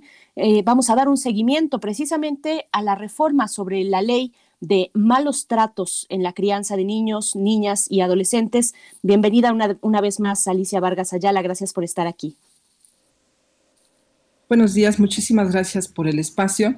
Como siempre, este, Berenice, Miguel Ángel, muchas gracias por permitir este espacio de derechos de niños, niñas y adolescentes que nos va manteniendo actualizado y también aleccionando sobre esta perspectiva de, de protección a la infancia. Y efectivamente, Berenice, como, como lo mencionas, eh, en esta ocasión queríamos tener mejores noticias de las que tenemos. El punto es que justo estamos dando seguimiento, eh, como, lo, como lo habíamos comprometido, digamos, a esta iniciativa de proyecto de decreto que, por el cual se reforman eh, la Ley General de los Derechos de Niños, Niñas y Adolescentes para prohibir el castigo corporal humillante como método correctivo o disciplinario. Y esto fue una, un dictamen que se aprobó por el Senado, como recordaremos, el 22 de septiembre, y en este instrumento, eh, digamos, el procedimiento jurídico que tiene que ser, que tiene que acompañarle, es justamente una vez que fue aprobado y avalado por unanimidad en el Senado, tiene que ser remitido inmediatamente a la Cámara de Diputados para los efectos del artículo 72 constitucional, que significa que ambas cámaras tendrían que estar avalando el instrumento para después ser eh, publicado a través del diario oficial y convertirse pues ya propiamente en un mandato constitucional. Eh, desgraciadamente todavía no tenemos estas buenas noticias. Efectivamente, el, 22 de septiembre se anuncia eh, como, eh, como un, gran paso eh, de, democrático, de, acuerdos entre los diferentes partidos y las diferentes comisiones que, conforman el Senado estas modificaciones, todavía anoche dije, bueno, pues para mañana dar la noticia fresca que tenemos de actualización, estuve revisando las agendas, las agendas parlamentarias de cada uno de los partidos para ver quién lo tiene metido en sus prioridades en esta próxima, en esta, en esta sesión plenaria de la Cámara de Diputados. Y lamentablemente tengo este, que decirles que encontramos solamente de todos los partidos políticos y de las comisiones que pueden proponer eh, en una revisión inmediata esta, eh, esta reforma, pues solamente dos asentados y uno como muy simuladamente por ahí lo presentó. Eh, desgraciadamente no está en las prioridades por lo que nosotros vemos, no es un elemento que en este momento se busque, tendría, que, tendría que ser casi en automático, si ya los diputados lo avalaron, pues es una revisión general, y sin embargo no, no forma parte de la agenda eh, de prioridad. Ahorita los diputados están muy preocupados por el tema de los juicios internacionales, del presupuesto al cierre de año, de la vacuna, de todos los temas que tienen que ver con salud. Es decir, hay otros temas de la agenda nacional, por supuesto, que, tienen, que deben de tener la atención, pero sin embargo, nos cabe la duda de por qué el tema de, las sanciones al, uso de la fuerza física y al castigo corporal de niños y niñas no es una prioridad. Desgraciadamente, como ya lo hemos expresado en, otras ocasiones, el momento de la pandemia es un, momento en el que se exacerba el uso de la violencia por todas las condiciones que se gestan en el espacio familiar aunado a una situación de crisis económica, con toda esta eh, bombardeo de información y, datos estadísticos que, ponen en vilo la seguridad de todos los mexicanos y mexicanas, por supuesto que genera una condición eh, nueva, estresante, eh, difícil de manejar en las familias y eso desgraciadamente siempre cuando no tenemos un mecanismo y una estrategia cultural asimilada del respeto y del, buen trato y del buen vivir, efectivamente quienes terminan pagando el- las, la- las descargas de estrés de los adultos, pues son los niños, niñas. En el día 21, precisamente el día de ayer, eh, hubo un comunicado que se, que se presentó por los diferentes órganos eh, e eh, y organismos internacionales haciendo una, eh, un recordatorio y sirviendo, digamos, como, como de, motivación al mismo tiempo que un exhorto formal al- a la Cámara de Diputados de, nuestro país. Eh, lo, promulgan eh, UNICEF, por, sufue- por supuesto, encabezando los organismos internacionales, el- perdón, la, la- la ONU desde el espacio de la Oficina de la Alta Comisionada de Derechos de, de las Naciones Unidas. Y entonces le piden al- a la Cámara de Diputados que revise esta prioridad los datos que, que- que sustentan este, este exhorto son la información estadística que ya teníamos y que además, desgraciadamente, tampoco es una información estadística tan reciente. Eh, no tenemos en México eh, encuestas o datos o, instrumentos de recolección de información. Cuando uno busca el instrumento o la, encuesta o el mecanismo estadístico que recoja eh, la información de violencia contra niños, niños y adolescentes, desgraciadamente en México ni siquiera lo tenemos. Tenemos un reporte de violencia con base en otras encuestas o en otros instrumentos de levantamiento de información, algunos de manera constante, periódica, como es el caso de la encuesta nacional sobre la dinámica de relaciones en el hogar, que es quinquenal, y otras encuestas que son esporádicas y que dependen también del presupuesto que se le asigne al- a la instancia que realiza la encuesta de que sigan manteniéndose o no. Así que este exhorto que hacen los organismos internacionales es justamente con la información estadística de 2015. No tenemos un instrumento más reciente que nos dé cuenta eh, de esta información. El propio UNICEF presentó un reporte del estatus de violencia que viven niños y niñas en nuestro país, también sustentando su información y su compilación eh, de la numeralia justamente con la misma encuesta de eh, la encuesta nacional de niños, niñas y mujeres en México, el ENIM de 2015, que es además la encuesta que recopila la información con una mayor amplitud de, de población, porque lo recupera desde 14 años, ¿no? En el caso, por ejemplo, de la encuesta nacional sobre dinámica, lo recoge a partir de los 15 años. El, el propio en salud, de la encuesta nacional de salud y nutrición, recoge información a partir de los 10 años y principalmente porque es la media que nos, la mayoría de las encuestas recogen información a partir de los 12 años. Así que no, hay, un, hay un grupo poblacional en el que ah, no tenemos la, la- la información concreta.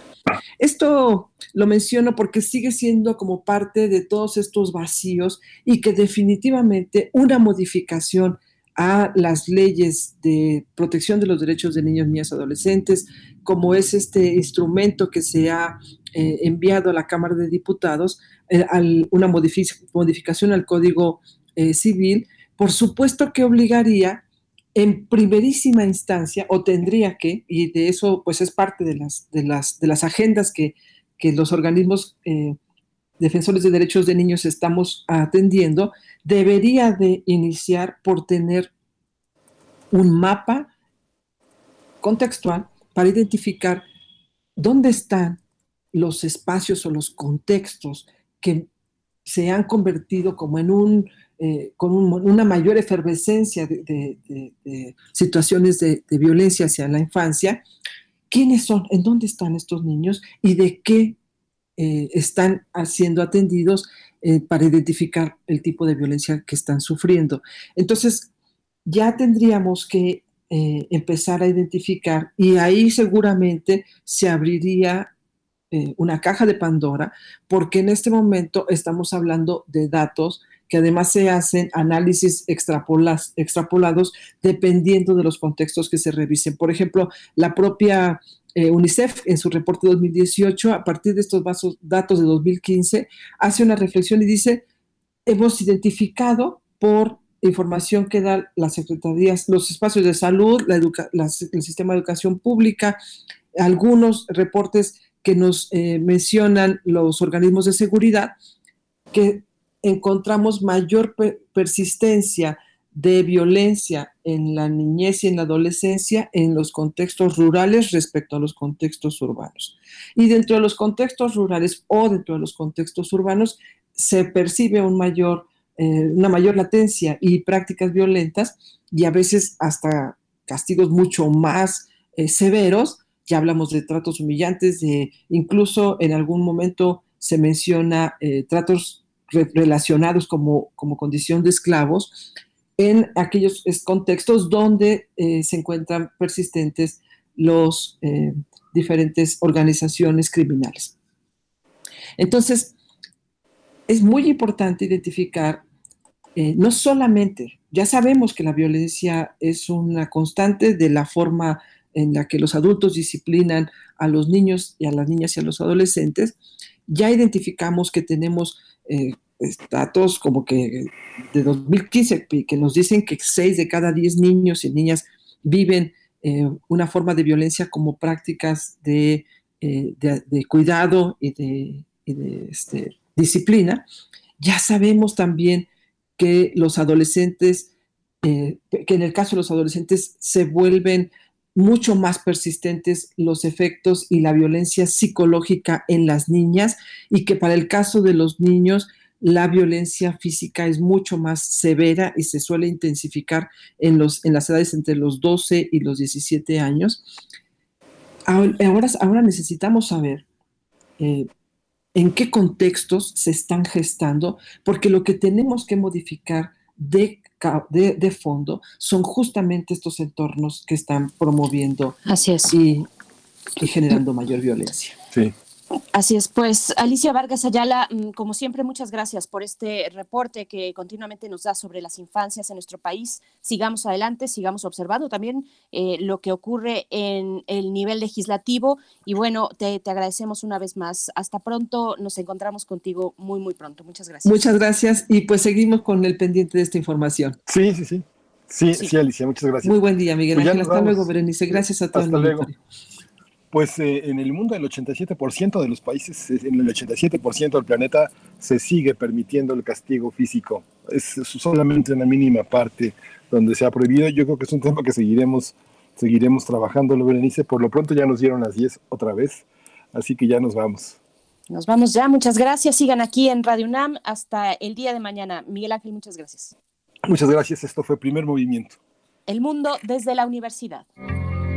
Radio UNAM presentó Primer Movimiento. El mundo desde la universidad. Con Berenice Camacho y Miguel Ángel Quemain en la conducción. Frida Saldívar y Uriel Gámez, producción. Antonio Quijano y Patricia Zavala, noticias. Miriam Trejo y Rodrigo Mota, coordinadores de invitados. Tamara Quirós, redes sociales. Arturo González y Socorro Montes, Operación Técnica, y Arlén Cortés, Servicio Social.